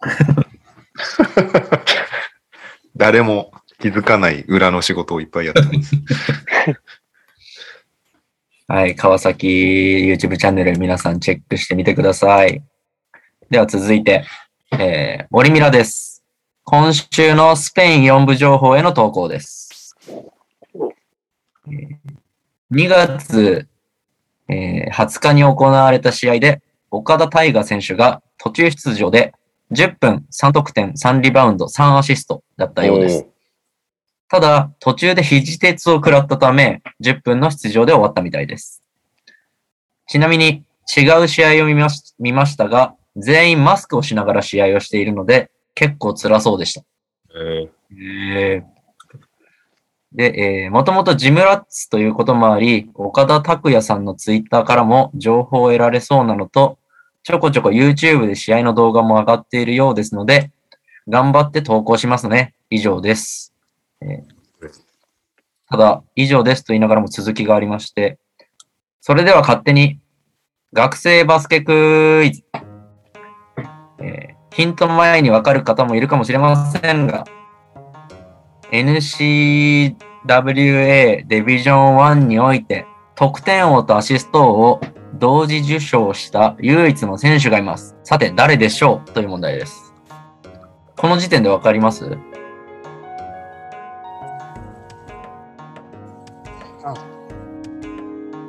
まだピンとこないですか？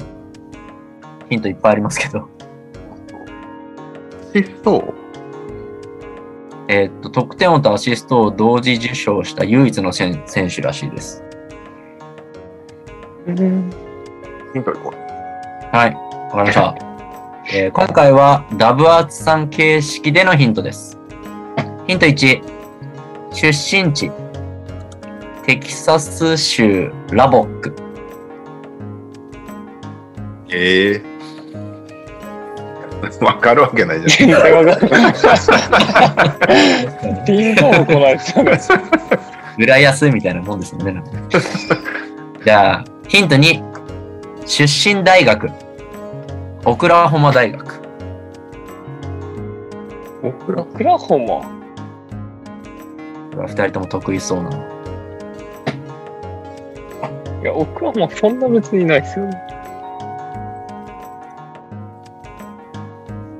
そんな有名な人いましたっ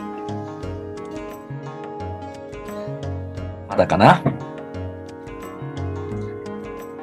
じゃあヒント3いきますね。えー、ヒント3。オールビッグ 12? オールビッグ12ファーストチームビッグ12新人賞受賞。とのことの時にやったってこと？まあ、大学でこの賞を受賞してるってことですね。別のシーズンで、まあいいや。まあ、そりゃそうだろ。こんだけ活躍して選ばれんだろ。そうですね。そんなことやる選手ですもんね。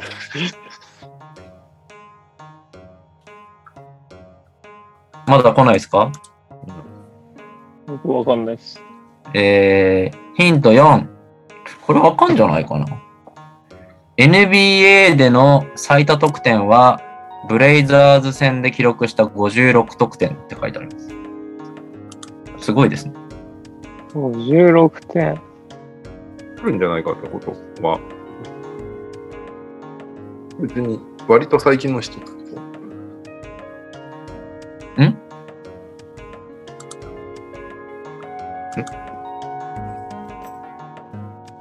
なんすか？割と、はい、最近っていうか、その、知ってる選手ってことね。もちろん知ってます。僕も知ってますし。90年代以降の人って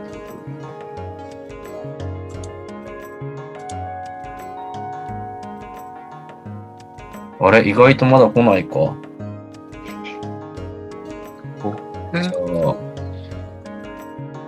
次のヒントいっちゃいましょうか。じゃあヒント5かな？ヒント5。えー、アディダスからシグネチャーモデルが発売されている。えー、オクラホマ出身のアディダスから？ああ、とああ、はい。あーどうぞ。カズマかな？トレヤング。寒そうだけど大丈夫。トレトレヤング、トレヤング。ジェスチャーをしていますが。正解えー、トレイえヤングですね。えっとですね、オクラホマ州立大で2018年に平均27.4点、8.7アシストを記録して、得点王、アシストを同時受賞した初の選手だそうです。上世代じゃないんじゃないの？そうなんだ。トレイヤングは。オクラホマ大だよね。オクラホマ大州立じゃないです。オクラホマ？じゃあこれは書き間違いですね。オクラホマ大。で、ちなみにヒントがね、9、9までもらってて、えーヒント6がトレバー・アリーザに激怒されたことがある。ありましたね。また抜き股抜きのやつ。ああ、試合。それこそ、それも暗黙の了解みたいなやつ。でヒント7が NBA の通算成績は平均24.1点、3.9リバウンド、8.9アシスト。すごいな。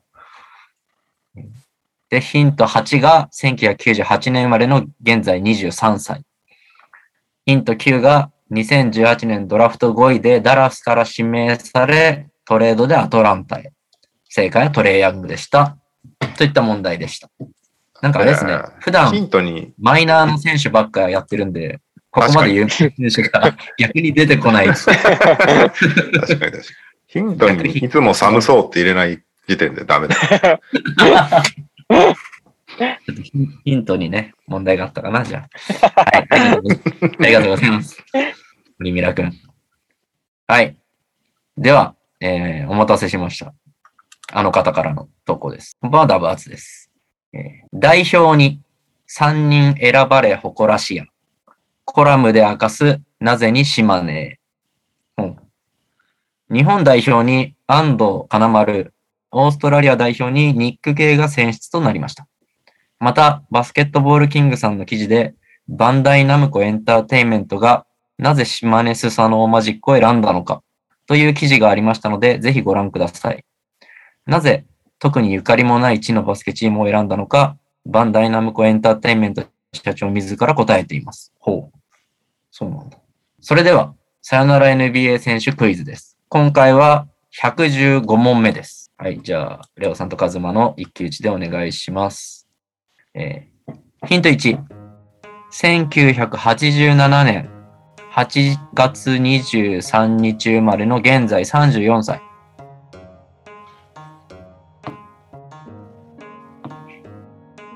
まあまあ若いですね。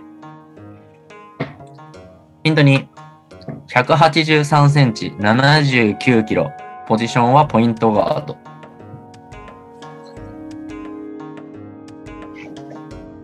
ぐらいだな。えーヒント3、NBA キャリア11年、えーキャリア平均12.5得点、2.7リバウンド、5.0アシスト。いいじいい いい選手です。もういないんだ。いないんですね。えーヒント4。NBA ドラフト2009年、1巡目21位。もういけんじゃん。2009年1巡目21位。全然ピンとこないですね。わかる 全然ピンとこないですね。2009年のドラフト。2009年って、ああ、あれか。ブレイク・グリフィンか。そうです、そうです。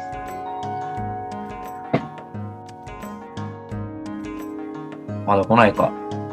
じゃあ、ヒント5。2016年に DV と無免許運転で逮捕されています。えー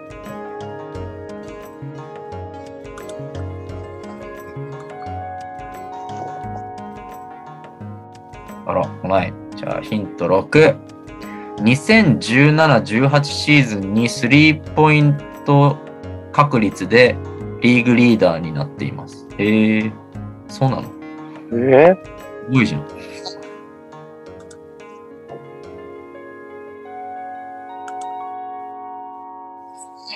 9のドラフトって、あんま印象ないんだよな。そんなことないか。カリーとかルビオとか。そうですね。それ以外のポイントが全然出てこないです。あ、デローザン。サビート、サビート。ハーデン。ハーデンもいます。すごい年。めっちゃいいドラフトじゃん。すごいな。こいこの選手、スリーポイント確率でリーグリーダーになってるんですね。全然知らなかった。ヒント7で多分分かりますよ。二人お二人なら。本当はい。えー、ヒント7。出身大学は UCLA です。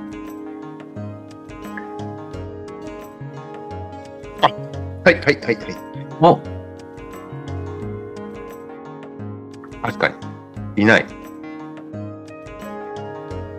コリソンどう。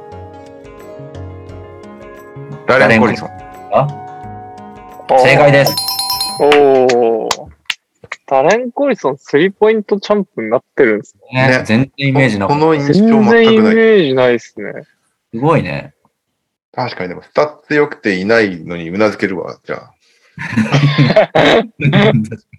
宗教的な理由だからしょうがないっていう。えーっと、ヒント8が経歴で、えーニューオーリンズ・ホーネッツ、インディアナ・ペイサーズ、ダラス・マーベリックス、ロサンゼルス・クリッパーズ、サクラメント・キングス、インディアナ・ペイサーズで、NBA から離れて、レイ、ロサンゼルス・レイカーズっていう経歴ですね。うんで、えー家族と宗教信仰を優先して突然 NBA を引退し、今年、えー10日間契約でプレーしてまた FA に戻った。正解はダレン・コリソンでした。えー引退してからも復帰の噂が多い選手。今も、今のところどこからも声がかかってないようですが、また復帰したりしないのでしょうかとのことですね。まだなんかできそうっちゃできそうですもんね、確かにね。はい、対して活躍もしなかったね、その10日関係。うん。えーそして、今週も、にゃお先生にクイズです。もう頑張るにゃお。いやいやいやいや、できれるじゃないですか、俺今。というわけでですね、カズマくん、やべえ。ちゃんと聞いてます？はい。えー、カズマくんにクイズです。えー、島根からは何人代表に選出されましたか？3人。ん？3人。いいのかな ?3 人で。正解は3人でした。クイズですよ、こんなの。さすがに僕人の話聞いてるんで。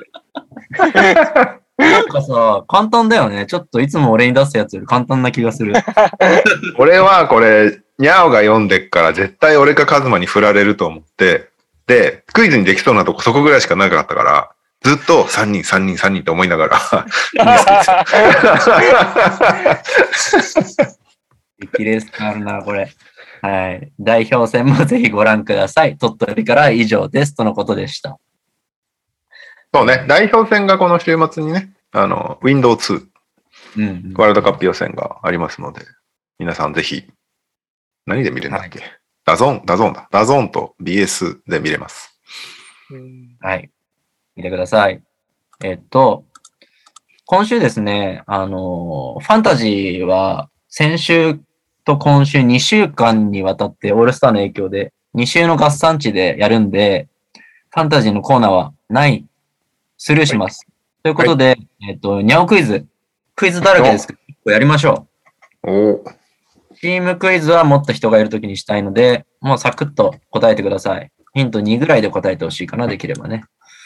えー、じゃあ、ニャオクイズいきます。ヒント1。1970年。11月14日生まれの現在51歳。うわぁ、わかりそうだな、もそういうレベルですか。う。まあ、ここで答えたら若干引くけどね。うん。ヒント、どこでわかるかな？まあ、有名な選手ですよ、多分。ヒント2。185センチ、92キロ。ポジションはポイントガード、シューティングガード。50歳ぐらいのちっちゃめの人ってことですね。人いくらでもいるよね。なんでヒント2で答えれると思ったの？いやもう50え歳って誰ぐらいかがピンとこないんですよね。このクイズ。ー、えーっと、どれぐらいだ？シャックよりちょっと上ぐらいか。タックよりちょっと上の、まあ、小さいおじさんってことですね。そうだね。ダグ・クリスティとかあの辺だよね。あああ。じゃあ、そのあ。あたりを。ギリ見てるかもしれないですね。えー多分ね、ギギリ、キャリアの終わりの方を見てるはずか。そうですよね。ちなみにカズマが絶対知らなそうな選手だったら俺問題出してないから大丈夫です。ああ、ありがとうございます。聞いたことあるとか見たことあるようなレベルだと思う。はいえー。じゃあヒント3。あーこれ大ヒントだな。えー、ベイラー大学出身です。ベイラー大。結構なヒントだな。ベーラベイラー大ってそんな昔の選手いたんですか？ーね。ヘイワードぐらいしかわかんないんですけど、バトラー大。スティーブンス以前でも強かったんだな。まあ、まだ、まだ来ないですかね。うん。じゃあ、ヒント4です。えー、1992年、ドラフト外です。わかんね でもね、このドラフト外っていうのが逆にヒントなんだよ。うん。はい。まあ、なぜかとえ。いうと、ヒント5にちょっと続くんですけど、ヒント5も言っちゃいますね。えー、通算成績、NBA での、えー、949試合に出場して、平均12.5得点、2.5リバウンド、4.4アシスト、1.3スティールです。かなりすごくないですか？うん。まあ、普通にいい選手ですよね。ドラフト外からですよ。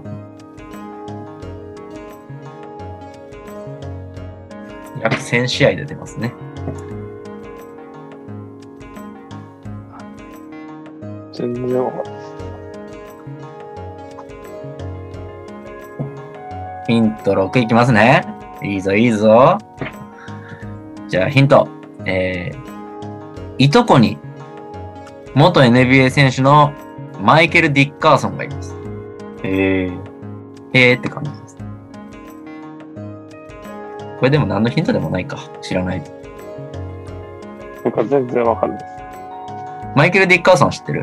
わかります。名前は聞いたことあります。それこそグリズリーズレジェンドじゃん。まあまあまあ。じゃあはい。じゃあ、ちょっと悩むのえ、わ嘘かったわかった本当に？すごい。わかった兄兄貴ヒント聞かなくていいですか？兄貴ヒント。兄貴ヒントを聞いとこうかな。でもね、ベーラー大、ベーラー大、カズマのヘイワードに俺惑わされてたけど、はヘイワードはバトラーだよ。ああだから今すげえごっちゃになってたじゃん。メイラー大は全然違いますね。ベイビーオン・ミッチェルとかじゃないですか。そうそうそうそうそう。あ、そっか。失礼しまし今日ニャオ、ニャオヒント聞こあ、ちょうど次がですね、ニャオヒントなんですよ。ヒント7が。ニャオヒント。僕のこの選手のイメージ。つぶらな瞳です。う。はいはいはいはい。レオさん、ピンときました。レオさん、どうぞ。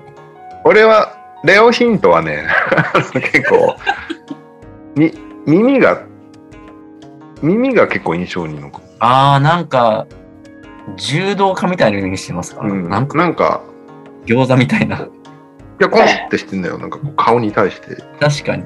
カズマ、今ので来た？つぶらな瞳と、ぴょこん耳で。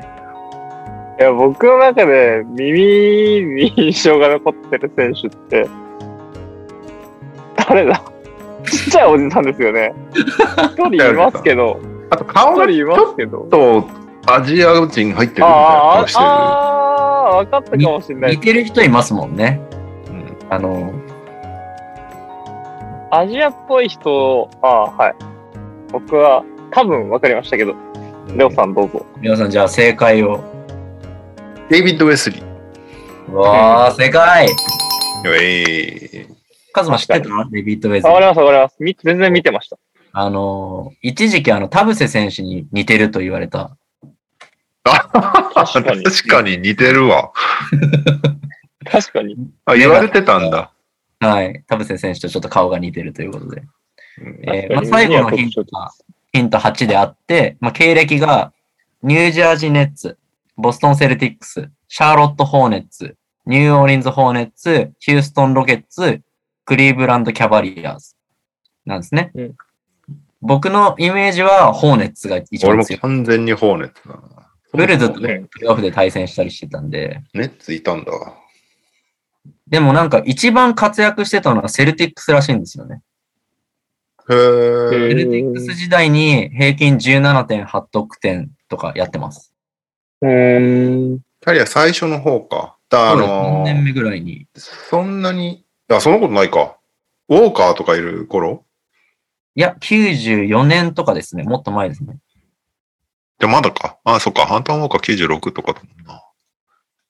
あれかう。ん D・ ブラウンとかあの辺がいる頃か。多分相当弱かったる。ディノラジャそれこそディノラジャね。ディノラジャ時代ね。ディノラジャ時代。リック・フォックスとかね。あの辺がいいところ。あの顔が気になる方はデイビッド・ウェスリーで検索をかけてください。正解はデイビッド・ウェスリーでした。えーまあ、結構知ってる方も多いんじゃないかと思うんですけど、あの、なんでドラフト外がヒントになるかっつったら、えードラフト外で通算11,769点取ってるんですね、ウェスリー。で、これはドラフト外の選手としては、モーゼス・マローンに次いで史上2位らしいんですよ。うんーん。まあでもさっきのバンブリバンブリートが、あの、ベン・ウォーレス以来とかいうのを聞くだけでもやっぱドラフト外で活躍を続けるのって結構難しいので、まあこのウェスリーの1万点超えはかなりすごい成績だと。ちなみに、バンブリートは、えっ、と、今まだ4500点ぐらいなんですよ、通算が。なんでそんなもんなんだ？はい。だからやっぱこのウェスリーを超えるにはまだ結構活躍を頑張って続けないとなるほどなか。なか止められない。で、えーベン・ウォーレスは、えっ、と、キャリアの平均得点が6点ぐらいしかないんで、千何百試合出たんですけど、6000ちょいしか通算得点ないですね。もう全然抜けちゃうじゃん。来シーズン抜けんじゃん。そうですね。怪我なければ、バンブリートは。まあ、ぜひね、あの、ウェスリーを超えて、マローンに近づくぐらいの活躍を アローンに、うん。期待したいなと思います。はい。今週のニャオクイズは、デイビッド・ウェスリーでした。はまた来週。バイバイ。というわけで、えーっと、ニュース系が終わりですね。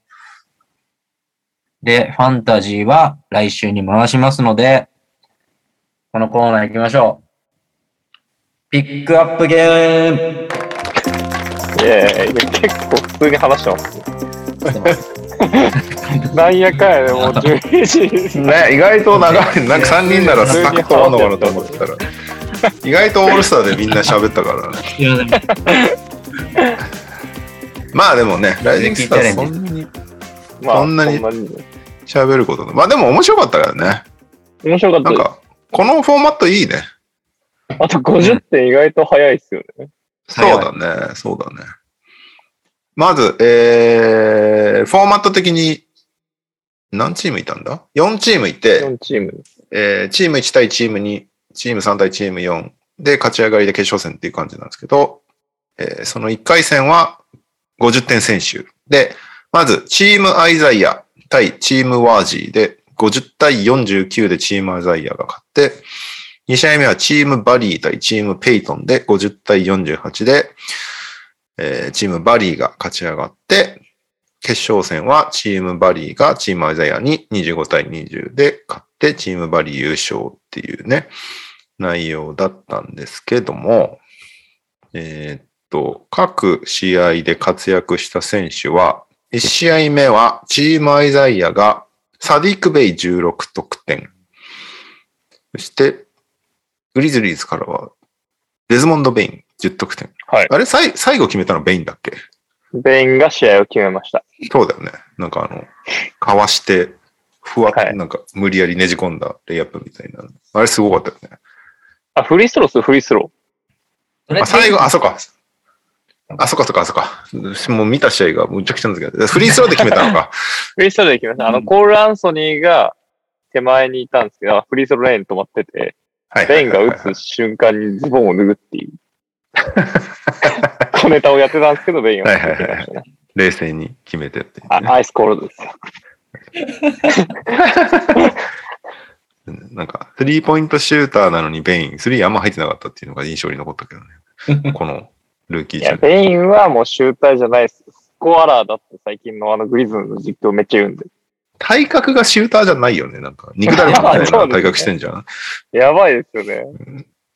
で、えーチームウォージーはジェイレン・グリーンが20得点。すごいよね、この50点中20点ジェイレン・グリーンが取ってる。あと、サグスが16得点ですかね。で、え2試合目は、チームバリー、勝った方のチームバリーは、ケイド・カニンガム13得点、エヴァン・モーブリー13得点。この二人めっちゃ相性良かったよね、なんかね。うん。なんか、アリウープ、ダンク決めまくって。あと、テイトが良かったね。ジェイション・テイト、7得点、6リバウンド。そして、チームペイトンからは、うーん、ジェイデン・マクダニエルス12得点、ボーンズ・ハイランド10得点って感じかな。ラメロは8得点でした。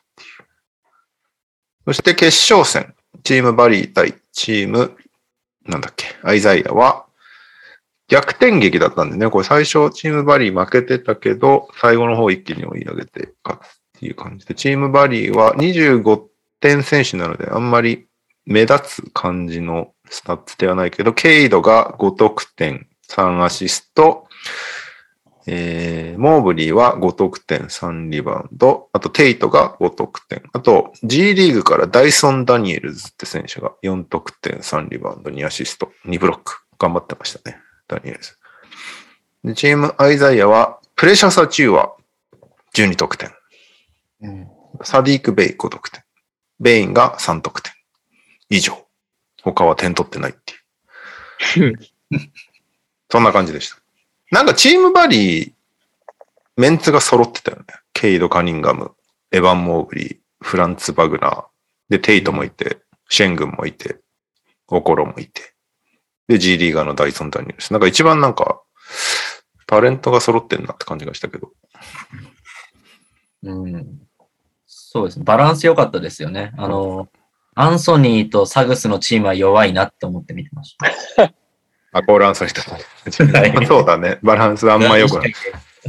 そうだね。だってコール・アンソニー、ジェイレン・サグス、ジョシュ・ギディ、ジェイレン・グリーン、ハーバート・ジョーンズ、タイリース・マキシーと、マジで、ガードばっかり。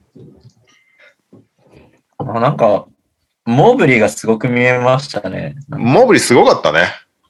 うん、でかいし、器用だし、いたら強いなってか、本当ダンカンみたいな。いたらいい。モーブリは、本当ガードとして使いやすいだろうね。だからね。やっうんぱターゲットもでかいしさ、私は何とかしてくれるし、みたいなとこもあるし、切り込んで、寄ってきたらもう、ロブパス上げれば叩き込んでくれるみたいなとこあるし、で、なおかつ自分でも運んじゃうし、なんかすごい選手だなって思ったな。もう、もなんかモーブリーの株が一番上がったのは俺の中で、このオールスターウィーケンド、うんうん。確かに。同様、ササタデーナイトも含めて。そうですね。まだ、ピックアップゲームでちょっと見ただけだったんですけど、ハルシさんがすごくなりそうみたいなことを言ってたのは、うん。片鱗は感じました。なんかいやもう来年、再来年ならもう本戦出ててもおかしくないぐらいの選手だよね、多分モーブリーは。すごかったですね。あとはなんか、結構どの試合も競ったから面白かったんですけど、うん。なんかこう、帳尻も合わせやすそうだし、アピールもでしやすいし、本当にいい、50点っていうのもいい感じだし、そうだね。なんかいいシステムだったよね。で、その J リーガー呼んだっていうのも俺良かったと思うし、なんか特にすげえ活躍したなって選手がいたわけでもないけど、なんかそういう場を与えられるっていうのと、なんか良かったなって感じするけどね。うんあとはなんかこう特に気になった選手とかいた ?3 試合で。僕は、ギリをもっと見たかったっていうのがまず一個あって、うん。まあ、チームベインが勝っちゃったんですけど、ギリのチームに。チームベインではないけどね。でも、ギリもっと見たかったなと、あのメンツで見たくなかったなって感じのが強いですかね。確かにどっちというと。もっコーランソニーとかがいるようなチームじゃないとこでギリを見たかったなって思もっと活躍できるチームあったね、女子ギリ。う。もっと活躍してる。あのマジックコンビがちょっとうるさかったんで。言わんとすることはわかる。いや、そうですよね。なんか、で、出だしとかコーランソニーうるさと思いました。空回りして全然シュート入らないし。まあまあまあ、そうね。だギリはもっと見たかったなと思いました。だギリがフリースを落としてなければチームベイン勝ってないんで確かに。まあまあまあ、ありがとうございますって感じなんですけど。あとは、まあ、決勝のカーニンガム普通にすごかったなと思いましたけどね。やっぱねあの、かサマーリーグとかで活躍すると、まあ同世代の中だとサマーリーグか、まあライジングスターぐらいしかこう、なんか同じ年代が戦うってないじゃないですか。うんうんうんうんで、サマーリーグだと図抜けるのはわかるんですけど、ライジングスターっていう、まあ、ある程度活躍してるメンバーが集まった中でも、あんだけ決勝でパフォーマンス、いいパフォーマンス出せるのが、やっぱ、カニンガムってすごいんだなとは思いましたね。まあ、あとは、あの、ギャリー・ペイトンが面白かったですね。笛鳴らせよってぶち切れてましたもんね。勝ちに来てんだから笛鳴らせよってぶち切れてて、面白かったです。こう、コーチが結構怒ってるシーンが多かったよね、ありましたね。なんか、あの、ワージーも怒ってたし、リック・バリーも結構怒ってたし、怒ってましたね。結構みんな、ま、あの、負けず嫌いだな、みんなって思った。うんやっぱ、あああいう感じじゃないと NBA 選手ってなれないんだろうね、きっと。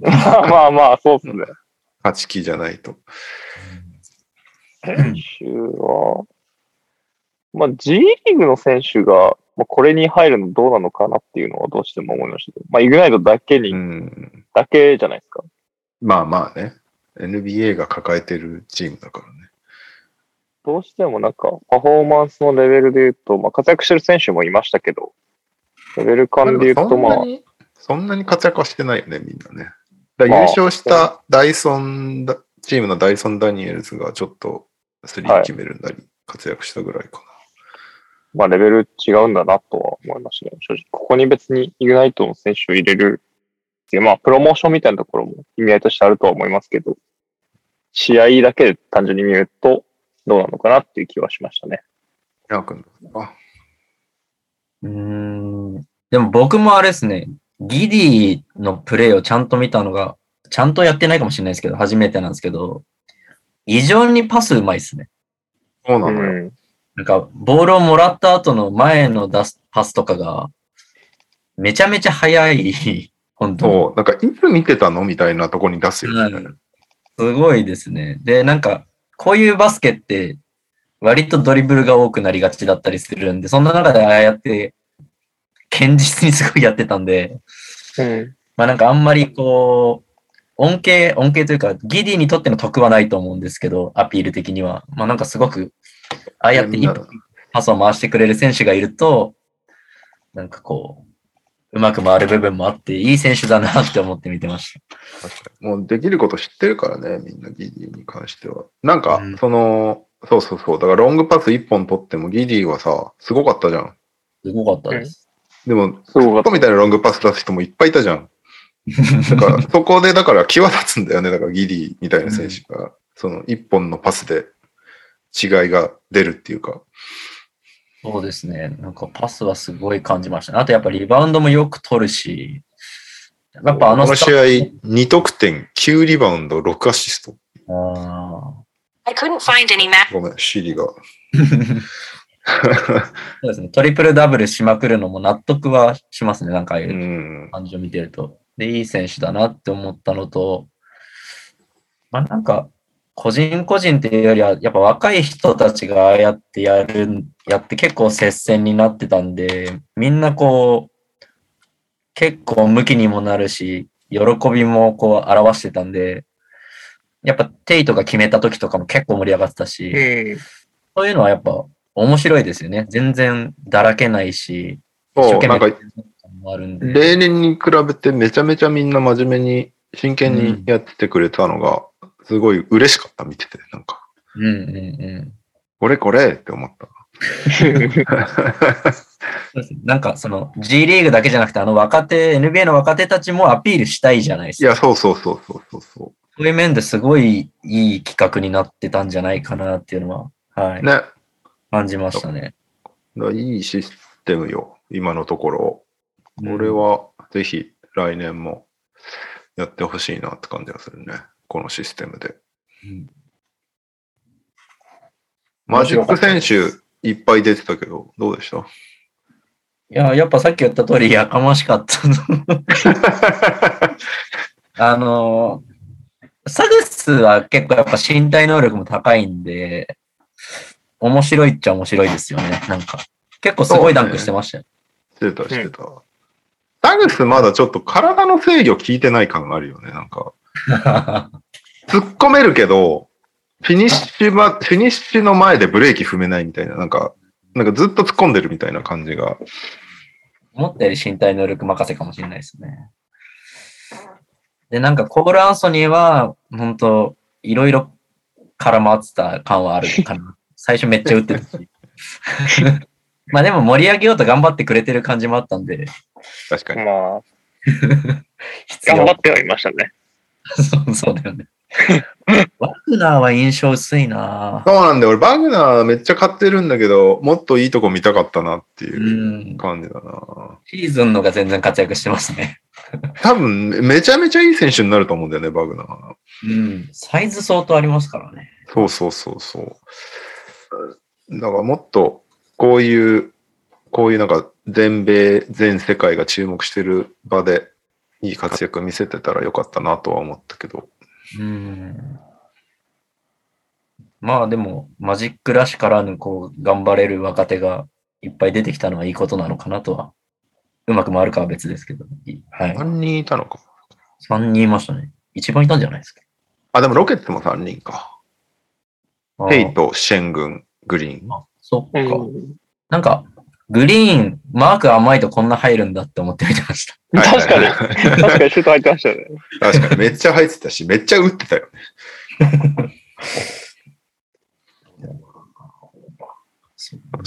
シェン軍が無策で突っ込んでターンオーバーするのが俺結構面白かった。好きなんだけどね、シェン軍。うん、なんか、そう、いろんな選手を知るきっかけにもなるし、うん確かにね。面白いですね、これは。よかったです。サディーク・ベイがめちゃめちゃ真面目っていうか真剣にやってたのが、最後だってブロックしたのサディーク・ベイだよね。そうですね。ベイは、ベイはいい選手だといい思います。選手だよね。うん外も打てるし。はい。総じて面白かったです。はい。俺もそう思います。ブルーズの選手、怪我しちゃいましたよね。はいよ。あよはい。確かにあ。れ、怪我してませんでした？なんかそんな、そんな大怪我な感じではないと思うけど、あ、そうなんです。なんかいなくなったんで、大丈夫かなと思いましたけど。いなくなっただったらもうアンソニー・エドワーズでしょ。あ、まあ、完全にいなくなりましたね。2試合目いなかったもんね。はい。あ、そうだ、その、コール・アンソニーがやかましいなって思ったのが、マキシー完全に空気だったんですよ。確かに。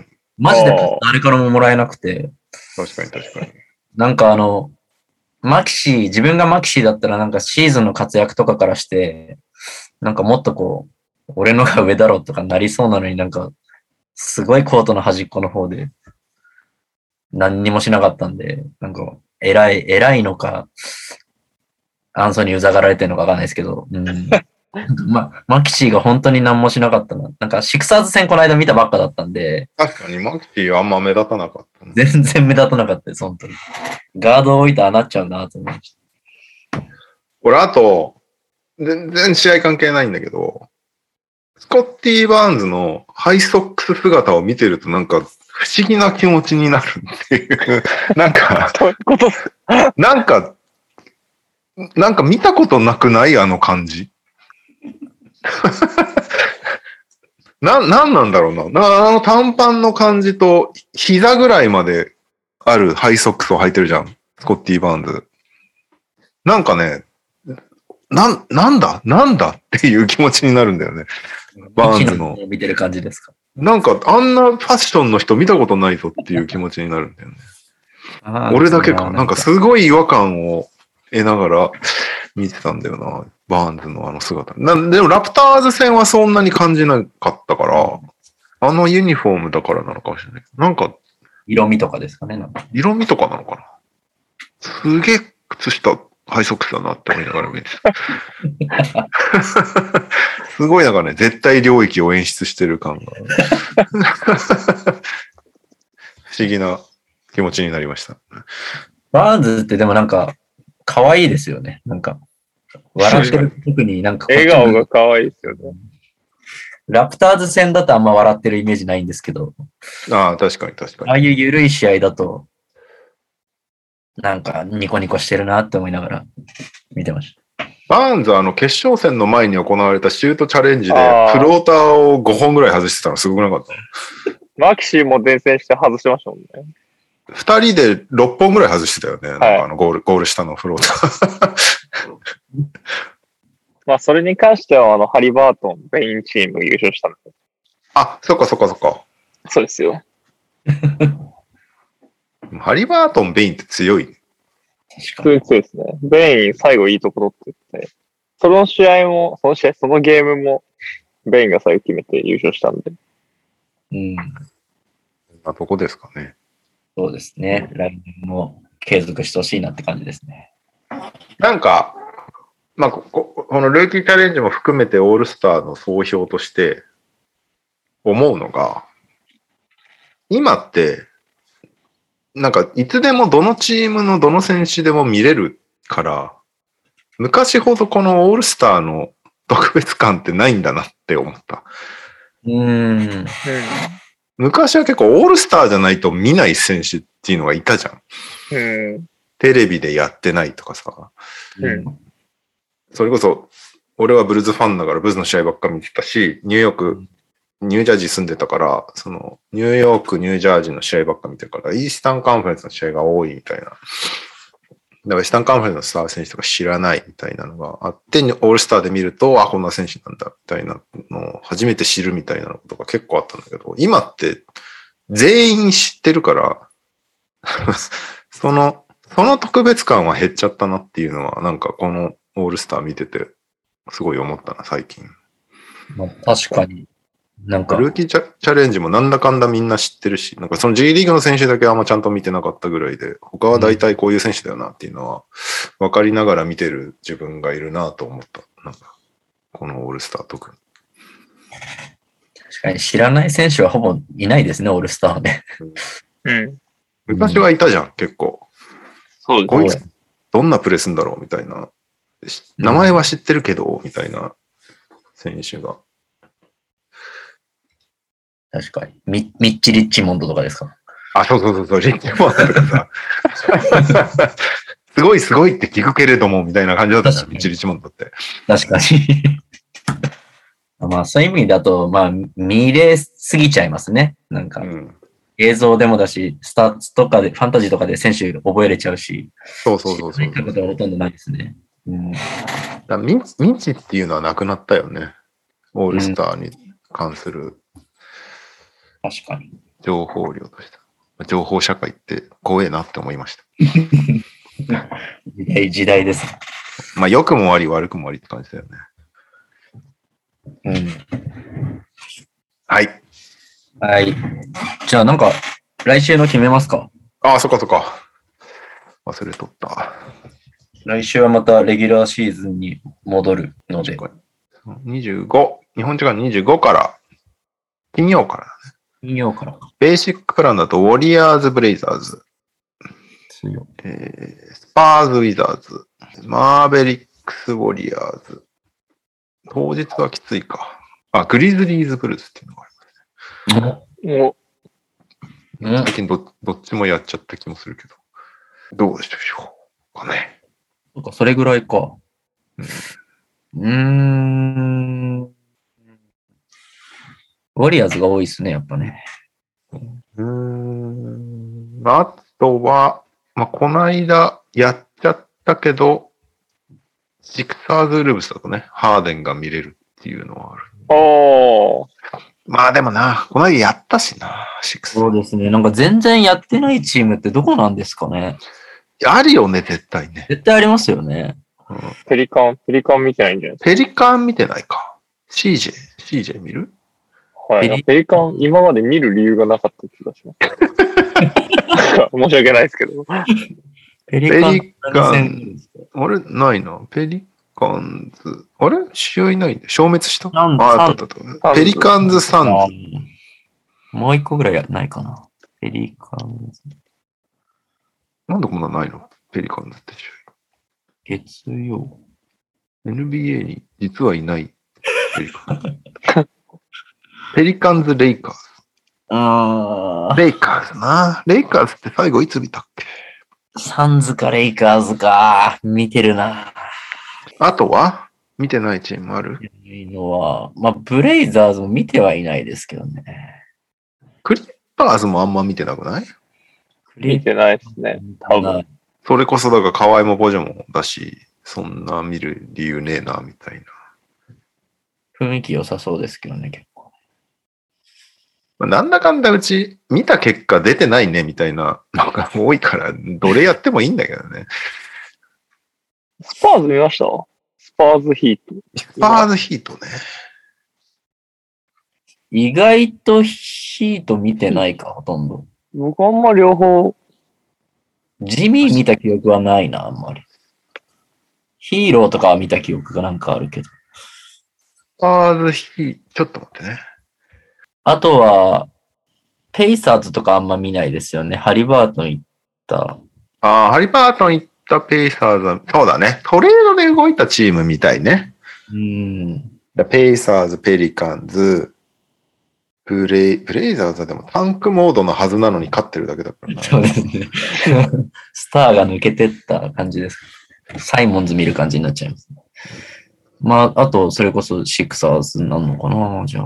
でもシクサーズはやった。なんか、もうちょっと後でいいよね。ハハーデンがもうちょっとフィットしてからでいいよね。じゃあ、ペリカンかペイサーズですか？ペイサーズはなんか一回やってる気がするから、やってないという意味では。ランランスで見たんじゃないですか？そうだよね。ランス見ようぜっつって。ランス見た チャンス見た試合ありましたね。ペリカンですかね。ペリカンでいいんじゃないですか？ペリカンズ・サンズか、ペリ。カンズ・レイカーズ。うーん。まあ、どっちでも、どっちでもだな。そうね。まあ、タンズはクリポが今いないです。レイカーズは AD がいない。まあ、プレイオフ当落戦ですし、レイカーズこのままどうなるのかねっていう話で、レイカーズでいいんじゃないですか。そうするか。多分ペリカンってもう、プレイオフ、あ、プレイインのところ、争えるレベルですよね。12位とかですよね。12位、11位ぐらいで。まだだから、なんならレイカーズと競うぐら可能性ありいますよね。なんじゃないかな。あ、12。まあまあ、いけなまあ、くても全然4.5年ゲームスが、まだいけなくもないって感じだね。で、しかも CJ 来て調子いいしね。10位にさえ入っちゃえばって感じだと思うんで。じゃあ、そうしますか。大事な試合ですよね。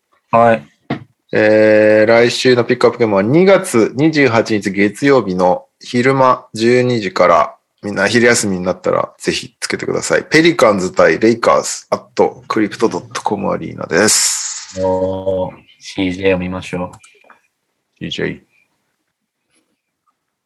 じゃあ、ペリカンズ、レイカーズね。はい、わかりました。というわけで、えー、エンディングに行きたいとこなんですが、普通おたが来ております。マジか。終わるかと思った。しばらくお付き合いください。しかもね、今回結構ありがたいことに、ね、複数来ていて、結構面白い話があるので、で、トイレ行くとまずい、トイレ行ってきますか？ちょっと、二人で。えー、頑張りましょう、頑張りましょう何を。喋るの？いや、行っちゃっていいですよ。進めましょう。あ、そうだ？はい。そうだね。ドータ読み始めちゃいますね。えーはい普通オタへの投稿です。NTR ネーム左巻きのティム・ダンカンです。オールスターが終わりましたが、どの催しも見ず、川柳にも投稿せず、オールスター無風状態。レオさんが準レギュラーを務めておられる、アフターシックスジャンクション風に言うならば、オールスターなぎの時間を過ごし、過去のプレイオフ動画を見る日々です。今回のトレードデッドライン前後の動きで一番感慨深いのは、ネッツ・シクサーズ間のトレードでした。そのトレードの可否はシーズン終了まで見守りたいと思いますが、どこに考えを覚えたかというと、ダリル・モーリーのハーデンへの愛です。シモンズ、ドラモンドに一巡目指名権2枚つけるという執着ぶり。ある種 BL 感すら漂ってきそうな勢いです。日本の著名 NBA ファンで BL に精通されているといえば、BL に関するご著書も出されている NBA 井戸端会議のサンキュー達夫さんですが、えーえーそんな達夫さんもうならせるようなカップリングは75年にわたる NBA ヒストリーの中でいるのでしょうか？選手、コーチ、GM など職種は問いません。適当かつ妄想120%でよろしくお願いします。とのことですが、カズマさん、BL にやっぱ精通してるカズマさん的にはどうなんいですか？やいやいやいや。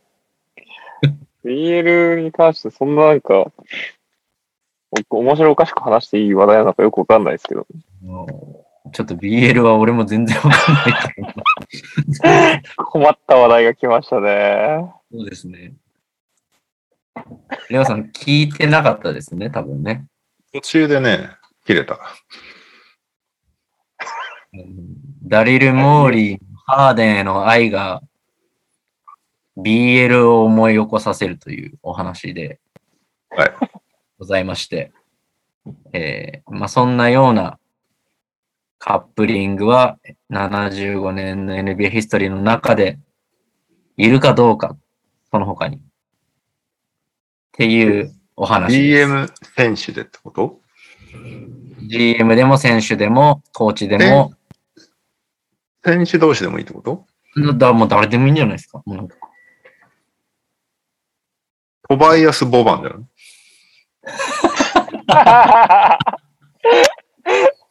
確かに。正解が出たんじゃないですか、これ。確かに。俺正解出た気がしますね。なんでそれがパッて出てくるんだろうな。いやいや、もうな、あの二人めっちゃ仲いいじゃん。だって。めっちゃ仲いいですね。焼き餅焼いたりしてんじゃん、だって。正解が出ました。正解が出ました。トバイアス割と、割と最近だけど、75年の歴史の中でも。最新情報ということで。はい。左巻きのティム・ダンカンさん、トバイアス・ボバンという正解が出ましたので。はい。BL はそれで。ということで、えー、二つ目の投稿に行きたいと思います。ファミリーの皆様、本日も収録お疲れ様です。おすぎとジーボです。普通おたへの投稿です。先日、ふとしたきっかけで、張本天傑選手とお話しする機会を得ました。えー、ズーム上ですうん。ズームで、えーお話しする、今後お話しするらしいですね。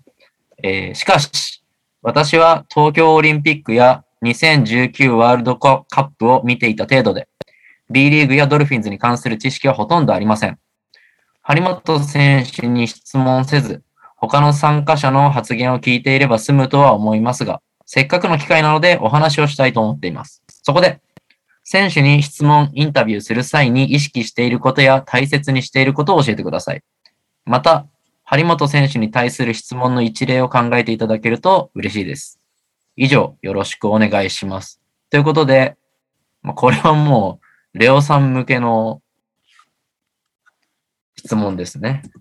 ああ、状況とかがわかんないと、どういうインタビューなのかもよくわかんないしな。い心がけていることは、な、なんだろう。いや、でも、ど、どういうあれなんだろなんなん、どういう、あれなんですか、立ち位置なんですかね？う。ね、フなんかしァンの中の一人みたいなファンとして話すのと、なんか取材で行くので全然違うからさ、です。ではなさそうな感じしますけどね。さすがに。なんだろうな、俺が心がけるのは、他のメディアで答えてそうなことは知ってる、知ってる体で行くっていうのは。なんか同じこと、手から行くってことで。でももちろんもちろんめちゃめちゃ調べてから行く。その過去のインタビューとかも大体全部読んでから行くから。いや、じゃないとさ、どうなんですかって聞いて、ま、前に答えてるよって思われるじゃん。したら、その程度の答えしか返ってこないから。だから、そこを深掘りしたいのであれば、以前、何々のインタビューで、こういうふうに答えてましたけど、で、なんか、知ってますよっていうアピールをするっていうのは、するかな。なるほど。まあ、ちょっと、おすぎとジーボさんの参加する立ち位置にもよいや、そうなんだよ。どう、どういう回なのかがちょっとよくわかんないから。その、別にそのね、インインタビューは、な、なんだろうね。し取材としてのインタビューってもうなんか、こう、た対戦みたいなところがあるからさ、よーし話聞いてやるぞみたいなところがあるのと、ファンが話聞くのって全然違うと思うし、向こうも受け答え変わると思うから、そのファン、ファンミーティングみたいなやつで話すならきっと、思って、記者が聞くよりオープンに答えてくれることとかもあったりするから、そういう時って。どうなんだろうな。立場があれだな。わかんないけど。はい。まあ、あれですね。下調べをして、知ったかできるようにしてから行こう。っていうことです。難しいんだけどね、そのライン。あんまりなんか、俺知ってるんだぜみたいな感じ出すと不快だから、多分、向こうからしても。本当むず、なんか難しいし大変ですね。改めて今。その辺のラインをどうするかは結構ね。まあでもそ、その辺は、そこはまたちょっとね、イインタビュー、うーん、な、なんだろうね。どういう立場なんだろうね、本当にね。うん。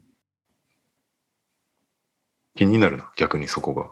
確かになんかどういった感じで参加されて、まあ、か感想とかも聞きたいですね。実際参加されてどうだったのかみたいな。あでも、は張本選手でしょ？張本天傑選手ですね。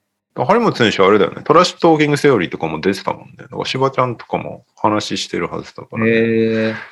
その、TTT 行くといいんじゃないですか。その過去に出てると思うんで、どういう、どういう感じの話する人なのかとかも参考になると思うから。なるほど。じゃあトラッシュトーキングセオリーもちょっと聞いてみて。うん。張本さん出演会があるはずだから、そこ聞いてみて、あ、こういう話する人なんだとか、そこの中で気になったことあればそこ深掘りしてもいいだろうし。おー。アドバイスっぽい。いやいやいや さすがですね。ありがとうございます。カズマくんは大丈夫ですか？僕、僕インタビューしたことあるの、チルドレスとかなんかそれぐらいなんですけど、それぐらいチルドレス。すごいじゃん。すげえじゃんチ。ルドレスのインタビューしたことあるよ。でも、いろいろ調べました。チルドレスの、まあ、過去の話というか、経歴みたいなところは一通りさらって、で、まあ、いろいろインタビューする中で、昔の話とか、まあ、あの選手との思い出みたいなところも、あの、オフレコみたいな感じで話してくれたんで、まあ、そういうところにもついていけるようにはしてましたね。なるほど。はい。やっぱ事前学習が必要ってことなんですね。うん、最低限の。仕事で、仕事で行くときはね、最低限そこはしとかないとなっていうのはあるよね。でも仕事じゃないなら別にそんなこと気にする必要ないと思う。確かに。はい。まあ、ぜひ、あの、感想とか追伸があれば、また投稿お願いします。はい。では、普通歌最後の3通目になりますが、えーこんばんは。ラジオネーム、巨神兵と申します。ありがとうございます。いつも楽しく聞かせていただいています。えーウィーク231の右利きさんの美人百科で鈴木正蔵さんの話がありましたが、続報ではないかもしれないですが、報告させてください。右利きさんのまとめ後、皆さんで日本のバスケの歴史まとめて知りたいよねという話をされていました。そこで、編集長が、こういうのは大島和人しかいないかとおっしゃってました。そこで、大島和人さんの2月20日のツイートをご覧ください。なんと、大島さん、まさにピンポイントの本を持っていました。本のタイトルは、財団法人日本バスケットボール協会バスケットボールの歩み。かっこ日本バスケットボール協会50年史です。えー、私もこの本をネットで検索したのですが、もちろん非売品、図書館でしか読めないようです。この本で1930年から1981年の日本バスケの歴史がわかると思います。大島さんに連絡すれば、鈴木正蔵の詳しい情報がわかるかもしれません。また、超絶マニアック会でオフシーズン企画になるかもしれませんが、ぜひぜひゲスト大島和人さんで日本バスケの歴史、美人百科スペシャルの企画を楽しみにしています。それでは皆様、お体にはご自愛ください。よろしくお願いいたします。ほう。この間、ちょっと右木さんが、えーいろいろ調べてくれて、話してくれた鈴木正蔵さんの話も載ってるかもしれないですが、まあ、日本バスケ全体の話が多分書いてあるんでしょうね。30年から81年までの。30から81。すはごい、すごいです。すごいな。まあ、載ってそうですね、これは。俺もあの後本買ったんだよね。その日本のバスケの歴史。まとまってんのねえのかっつって調べたら普通に出てきたから。あ、あったんですか？うん。なんかこのバスケットボール物語誕生と発展の系譜、水谷豊さんっええていう本があって、買って、まだ全然ちゃんと読めてないんだけど、どう、どう伝承されていったかみたいなのが書いてあるっぽかったので、買ったんだけど、こっちの、その大島さんの本はなんか、すごそうだな。これはこれで。レオさんの方の本は、それ世界のバスケットボールの話ってことですか？えっ、と、そうそうだ、もう誕生か、バスケットボール誕生から、で、でもなんか、その何章もあるうちの一章が、その日本にどう伝承したかみたいな。え一章たただそんなに長くなかったから結構さらっといっちゃうのかなっていう感じだったけど、買ってみ、パラッと見た感じ。そうですね。こっちの、この大島さんが紹介してくれてるのは、完全に日本バスケに特化してる本みたいですね。で、これがまあ非売品で図書館でしか読めないとのことなので、まあ、図書館に通い詰める右利きさんにぜひこの情報は展開して、あとは任せようかな。大島さんはどうやって手に入れたの？確かに。2年月俸所とかに売ってんのか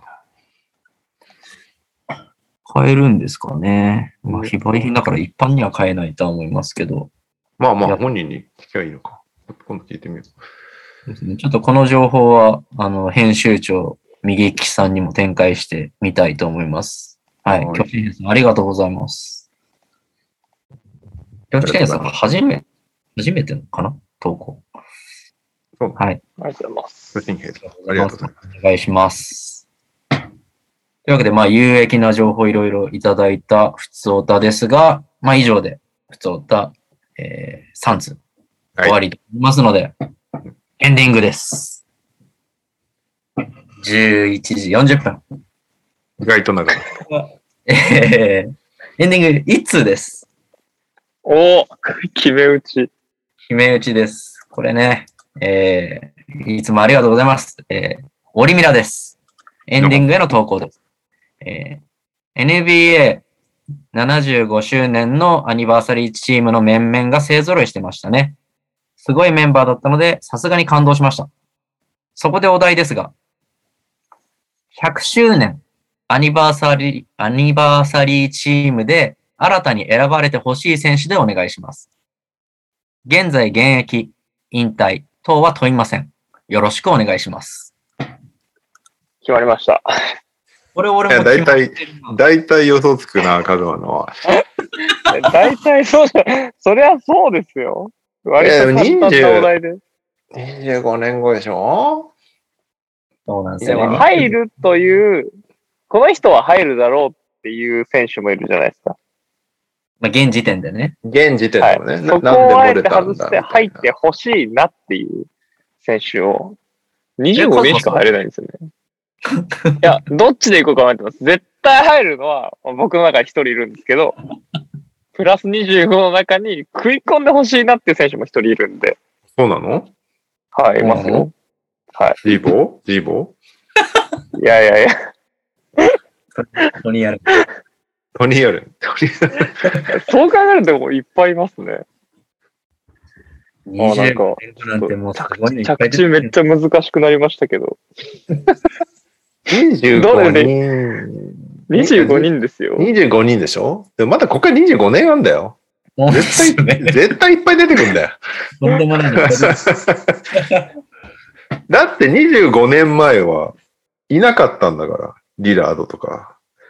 そうですよね。僕1歳っすよ。レーブロンだっていなかったんだから、25年前は。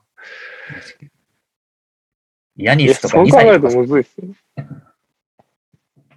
まあでも入ってほしい選手だからね。そうね。まあまあ今今の選手で選ぶしかないよね。全然いいと思うんで、じゃあ、レオさん、僕、カズマでフィニッシュしますか。はい。いいですか？整いました？レオさん。はい。はい。では、エンディングのお題、えー100周年アニバーサリーチームで新たに選ばれてほしい選手。3、2、1。ドンチッチ。マヌジノビリ。ああ。じゃあ、モラント。まあ、そう、そうだろうなと思ってる。ぶなぶないよね。ジノビリ選ばれてないのか。そうなんですよ。今回選ばれなかったからもう25年後ちょっと厳しいなと思っちゃうんですけど。そっか。なんでいねえんだろうって思ってたわ。選ばれてないのか。そうなんです。だから選ばれてほしいなっていう意味ではね、やっぱジノビリですね。なんか、カズマは、じゃあモラントじゃないと思ってたんだけどな。モラントいや、か。着地めっちゃ迷ったんですよね。誰と迷ったの？トリプル J、チャンドラー・パーソンズ。まあまあ、チャンパー可能性まだあるから。はい、どれかで迷いました。まあ、ジャモラントはね、ぜひ行ってほしいね。頑張ってね。よし。はい。まあ、ドンティッチはちょっと無難すぎるなって正直思いましたけど。すいません、ね。でも他に思いつかなかった。突出してる選手が。今確かに。ドンティッチは選ばれると思います。では、シールアゲーンえ長かったですね。意外と長かー、った。25周年、25年後にプラス25人ってめっちゃむずいですね。なんか改めてパッと欲しいで言うと、まあ、モラントが一番最初に出てきましたけど、でも25年間でそのレブロンとかいっぱい出てくるよねって話聞くと、全然モラントも入んない可能性ってあるなと思いました。で、なんなら70、75人から蹴落とされる人がそろそろ出てくるかもしれない。出るんですかね結局。ああ、まあ確かに。結局50人はそのまま来たけどさ、うんどうどうなってくんだろうね。そのあれよりも上だって、あの選手より上だったよねって選手が出てくるっていう話ですね。難しそうだなでもジノビリとか今回本当マジでなんで選ばれなかったんだって話になるじゃん。うん。いや、もう今回逃したら無理ですね。ああ次の25年間でジノビリがさらに評価上げるって難しいもんね。いや、むずいですね難。しいですそう考よ。えるどんどん風化していきますよ。そうねそうなんですよ。確かにめっちゃむずいですね。新しく100、新しく100人追加しちゃえばいいんじゃないかって思っちゃいます。なんか、何めちゃめちゃ入るんで、それ。計175人になるっていう。いやー、でも本当今い見てる選手で10人ぐらいなのかね？入って。いや、そうじゃないですか。10人入れば多いって思うかもしれないですよね。まあ、今の現役で言うと。うん。ドンチッチ、ヨキッチ、エンビード。難しいですよね。いや、むずいと思います。めっちゃむずいですね。。25年って難しいですね。ヤニさんも入ったんだよね。ヤニス入りました。ヤニスが最新ですよね。あ、でも今 AD 入っちゃった。いやー、それ、そうなんだよ。そうなんだよ。そこの、そこの論争に。そうなんだよ。そうなんだよ。なんかその辺はなんかいろいろ思ったんだよな。今回その75人集まってすげえいいなって思いつつも、AD、AD か。来てないしっていうね。まあ難しいですよね、本当評価基準が。難しい。まあラスとかもね、個人成績がすごいからやっぱ選ばれてますけど。選ばれなくて入ってるべきだったよなっていう選手たちもいるわけじゃん。今回75結構いますね。ジノビリにしろ。ドワイトとかもそうじゃん。うんドワイトなんてもう100で入んないよ。再評価されようがないんだもんだって。そうですね。運なのかな、それも。その生まれるタイミング、生まれるっていうか、リリーグ入りさするタイミングがすごい重要だよね。重要だと思います。うん。かわいそうだよな。ドワイトなんて一一世代気づいたのにですもんね。うんうん。確かに。もう、もう2、3年キャリアが遅かったら入ってたんだよ、多分ドワイトは。確かに。いや、これは本当に。選ぶ25年後にキャリア晩年を迎える選手は損だよね、だから。うん。うん。そうですね。油乗り切ってちょっと結果残し始めてれば可能性が結構あるってことですよね。そうそうそう。25年後か。25年。やばいですね。65だからな、俺。65になってもまだ、まだこんなこと言ってんのかな、俺。妄想できてたら嬉しいですね。そう。25年後また収録しよまあそうですね。カズマ何歳よ？51ですね。え、まだ51なのか？そうです。デビッド・ウェズリーです。う。ミッドウェイちっちゃいおじさんになってますよ、僕も。まあね。もしかしたらこの番組がまだ続いてるかもしれない。そうですよ。もうご長寿番組になってます。続第いてな何百回万が一続いてなかったら、その、100周年の時は収録しよまあそうですね。もう、さよなら NBA クイズなんて誰も出てこないですよ、きっと。あれだよ、あれ、あれってずっと言い続けるみたいな感じです。いや、面白そそう。もう。25年後、ポッドキャストっていうものがなさそうな気もするけど。確かにどうな、どうなってんだろうな。確かに。音声コンテンツって。気いやになる。はい。はい。なんだかんだ長かった。すごいですね。長丁場ありがとうございます。意外とできるんだな、3人全然できました。ありがとうございます。りょうさんの負担が大きいこと、ありがとうございますありがとうございました。では、また来週お会いしましょう。はい。おやすみなさい。